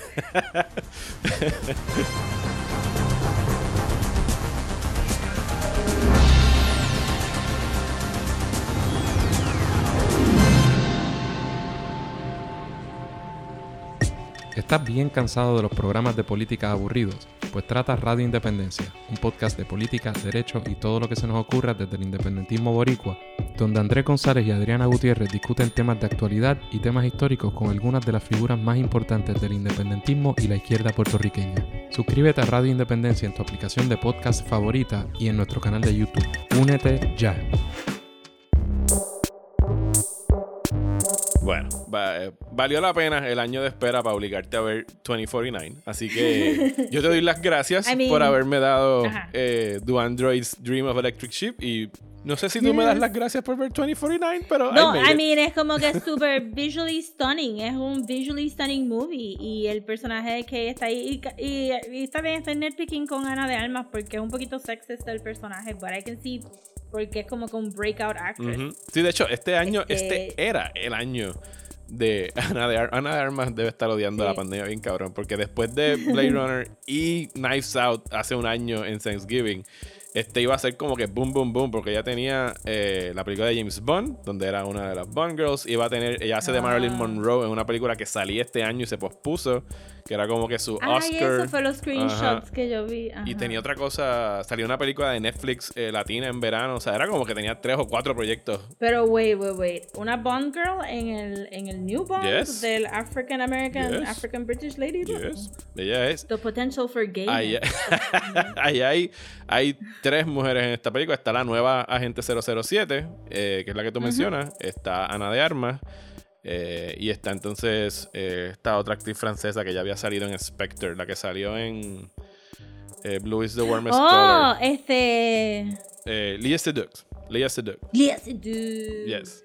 Sí, ya, pero ahora voy a tener que ver Bond. Sí. No Sí, es- bueno, primero, primero tiene que estrenar. y que se supone ya movido Bueno, la están veces. filmando, ¿verdad? No, Bueno, no, Wonder está Woman 84 acabada va a cambiar desde el el año pasado. Ah, está acabado. sí. Bendito, es que lo, la- lo- me vine a enterar porque la actriz este apagó todas su- sus cuentas de social ¿Quién? media en preparación. La, la James Bond. nueva. Ok, ah, sí, porque me imagino que debe haber sido Ah, un shitstorm. Sí, pero ella dijo como que she just turned it Muy bien. Este, yo creo que Wonder Woman 84 va a cambiar eso y que vamos a ver esa James Bond bastante Vamos a ver, vamos a ver. Digo, ayer, eh, leyendo ayer hicieron como que un reportaje bien exhaustivo de Wonder Woman. Y aquí nos estamos yendo en una tangente, pero no matter, ya este episodio va por. You guys like Este episodio va por dos horas. Eh, Wonder Woman 1984 se acabó, o sea, él está completada desde el 2018. O sea, han pasado dos años. Esa película está ahí en un archivo, en un disco duro, como que esperando que el mundo la vea. Eh, Bueno, pero to be fair, Paris, Paris dijo que quería. Paris Smith dijo que quería atrasarla Sí. primero antes de la pandemia. Bueno, ella la ella, bueno, ellos la atrasaron. Recuerda que esto se supone que hubiese estrenado hace un año. Y Warner. Brothers le huyó como que a Frozen 2 que estaba estrenando para esta fecha y también venía Star Wars. Es como que vamos a tirarla para verano. Y, pff, ¿sabes? ¿Quién sabía que iba a haber una fucking pandemia? Pero, pero sí yo, ¿sabes? Yo pienso que es una buena movida el ponerla en HBO Max. Porque si ellos lo que quieren ahora mismo es subir sus números de suscripciones en HBO Max, a Disney le funcionó con Hamilton. Yo pagaría 15 pesos por ver eh, Wonder Woman si no los pagaría ya. Así que a mí ya yo estoy en the bag. Eh, Sí, pero la van a tirar en los cines también. Que el que quiera ir a un cine tiene el chance de ir al cine y verla en el cine. ¿sabes? Sí, exacto. Eh, y algo que yo propuse, que dudo que me hagan caso, pero yo felizmente, o sea, si Warner Brothers y todos estos estudios hacen re-releases el año que viene después de la vacuna o en el 2022, como que ven a ver Wonder Woman como siempre debiste haber visto, yo voy y la veo en IMAX, feliz de la vida, I'll pay for it. sí. O sea, tenemos que de verdad, eh, y esta pandemia nos lo ha enseñado, a como que si de verdad el cine quiere sobrevivir, tiene que recuperar esta noción de que, ¿sabes? Estas películas están hechas para verse en el cine y, y que no hay nada de malo con tú traer un re-release. Cuando tú y yo éramos chiquitos, aquí las películas daban re-releases en los cines a cada rato, ¿sabes? Así que nosotros vimos las películas de Disney en el cine. Eh, que eran películas de los 50 y 40 y todo eso. Así que, do it. Sí, pero también es algo de que tienen que soltar esa idea de, ok, pues la razón que yo no te estoy dando estos estrenos es porque tú vas a llenar tu casa de 10 personas No va a pasar. y todo eso eran taquillas. Ajá, todo eso eran taquillas y ellos lo ven de esa manera, pero es como que you have to democratize your product too porque hay mucha gente que no llega al cine sin pandemia porque no hay cine cerca Ajá. o porque el cine que, o sea, que que hora de que también piensa un poquito más outside the box en términos de la familia de 6 no te va a ir a pagar, un, sabes, cada taquilla 25 pesos para ir a verla en 3D, en IMAX, en bla, bla, bla, que tú, tú estás haciendo muchos chavos, pero tu película la está viendo cada vez menos y menos gente. Ujú. It's just that the tickets got it more expensive. Pero al tú ponerlo en el televisor, más gente va a ver tu producto y van a consumir tantísimas otras cosas basadas en el producto. No, y, y tiene toda la lógica del mundo tirarlo. O sea, en unas navidades donde se espera que la mayoría de la gente responsable se vaya a quedar en su casa y no vaya a estar yendo de casa en casa a comer o a buscar regalos o whatever. ¿Sabes lo que es tú poder despertarte el 25, desayunar con tu familia, abrir los regalos, decir, vamos a ver Soul de Pixar, que también estrena ese día. Vamos a tener doble tanda de Soul y Wonder Woman 1984 en tu casa. That's Sí. fucking huge. I'm a skip soul, that's fine. Pero este, voy a ver Wonder Woman 84 tres veces el mismo día si me da la gana. Y vamos a grabar un episodio de ello antes de que se Yes. acabe el año. Bueno, nos fuimos en la tangente de Wonder Woman. Yo creo que esto puede ser el mismo cierre también por el Sí, ¿verdad? Vamos a despedirnos y ya, ya estamos aquí. Eh, la semana que viene vamos a estar eh, grabando un episodio de Thanksgiving. ¿De qué vamos a hablar, Rosa? Vamos a hablar de Bob's Burgers. Vamos a hablar de los especiales de Thanksgiving de la serie animada Bob's Burgers porque Bob Porque y su familia es Bob. they love Thanksgiving. Digo, creo que por, por los No, dos que ya he Bob. visto Bob es es el el Bob único que le gusta. Sí. ya, ya he visto dos It's episodios. Bob's time to es shine. como que- Exacto. A Linda le gusta O Christmas. sea, vi un episodio que me estaba. Nada más he visto dos, pero en uno de ellos Bob estaba hablándole al pavo en la nevera. Y el pavo le ah, contestaba. eso lo hace todo el tiempo. sí. Tell me about it, Bob. It's very funny. I love it. Bob es el mejor. Así que vamos a hacer un episodio de eh, Thanksgiving de Bob's Burgers. Y todavía, last chance, tienen hasta el martes que viene, que es cuando vamos a grabar. Vamos a, a incluir eh, los comentarios, ya sean voicemails o emails de ustedes, de por qué dan gracias en la pandemia. Específicamente de cosas de pop culture que hayan descubierto, los hayan ayudado a mantenerse sanos emocional y mentalmente durante todo este encierro, alguna película, algún libro, algún cómic, algún videojuego, lo que ustedes quieran, nos pueden escribir a desmenuzando el podcast at gmail.com o enviarnos por ahí mismo un archivo de audio para entonces incluirlo en la edición del episodio. Eh, Rosa, ¿dónde nos Dios, pueden seguir en las redes sociales?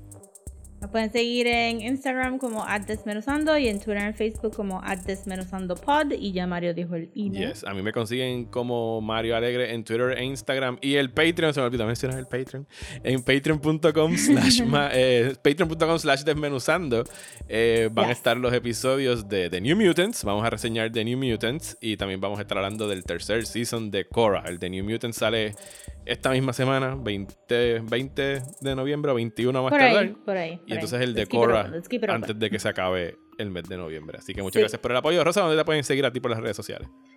Me pueden seguir en Twitter, Instagram y Facebook como @sopopcomics. Muchísimas gracias y hasta la semana que viene en Desmenuzando.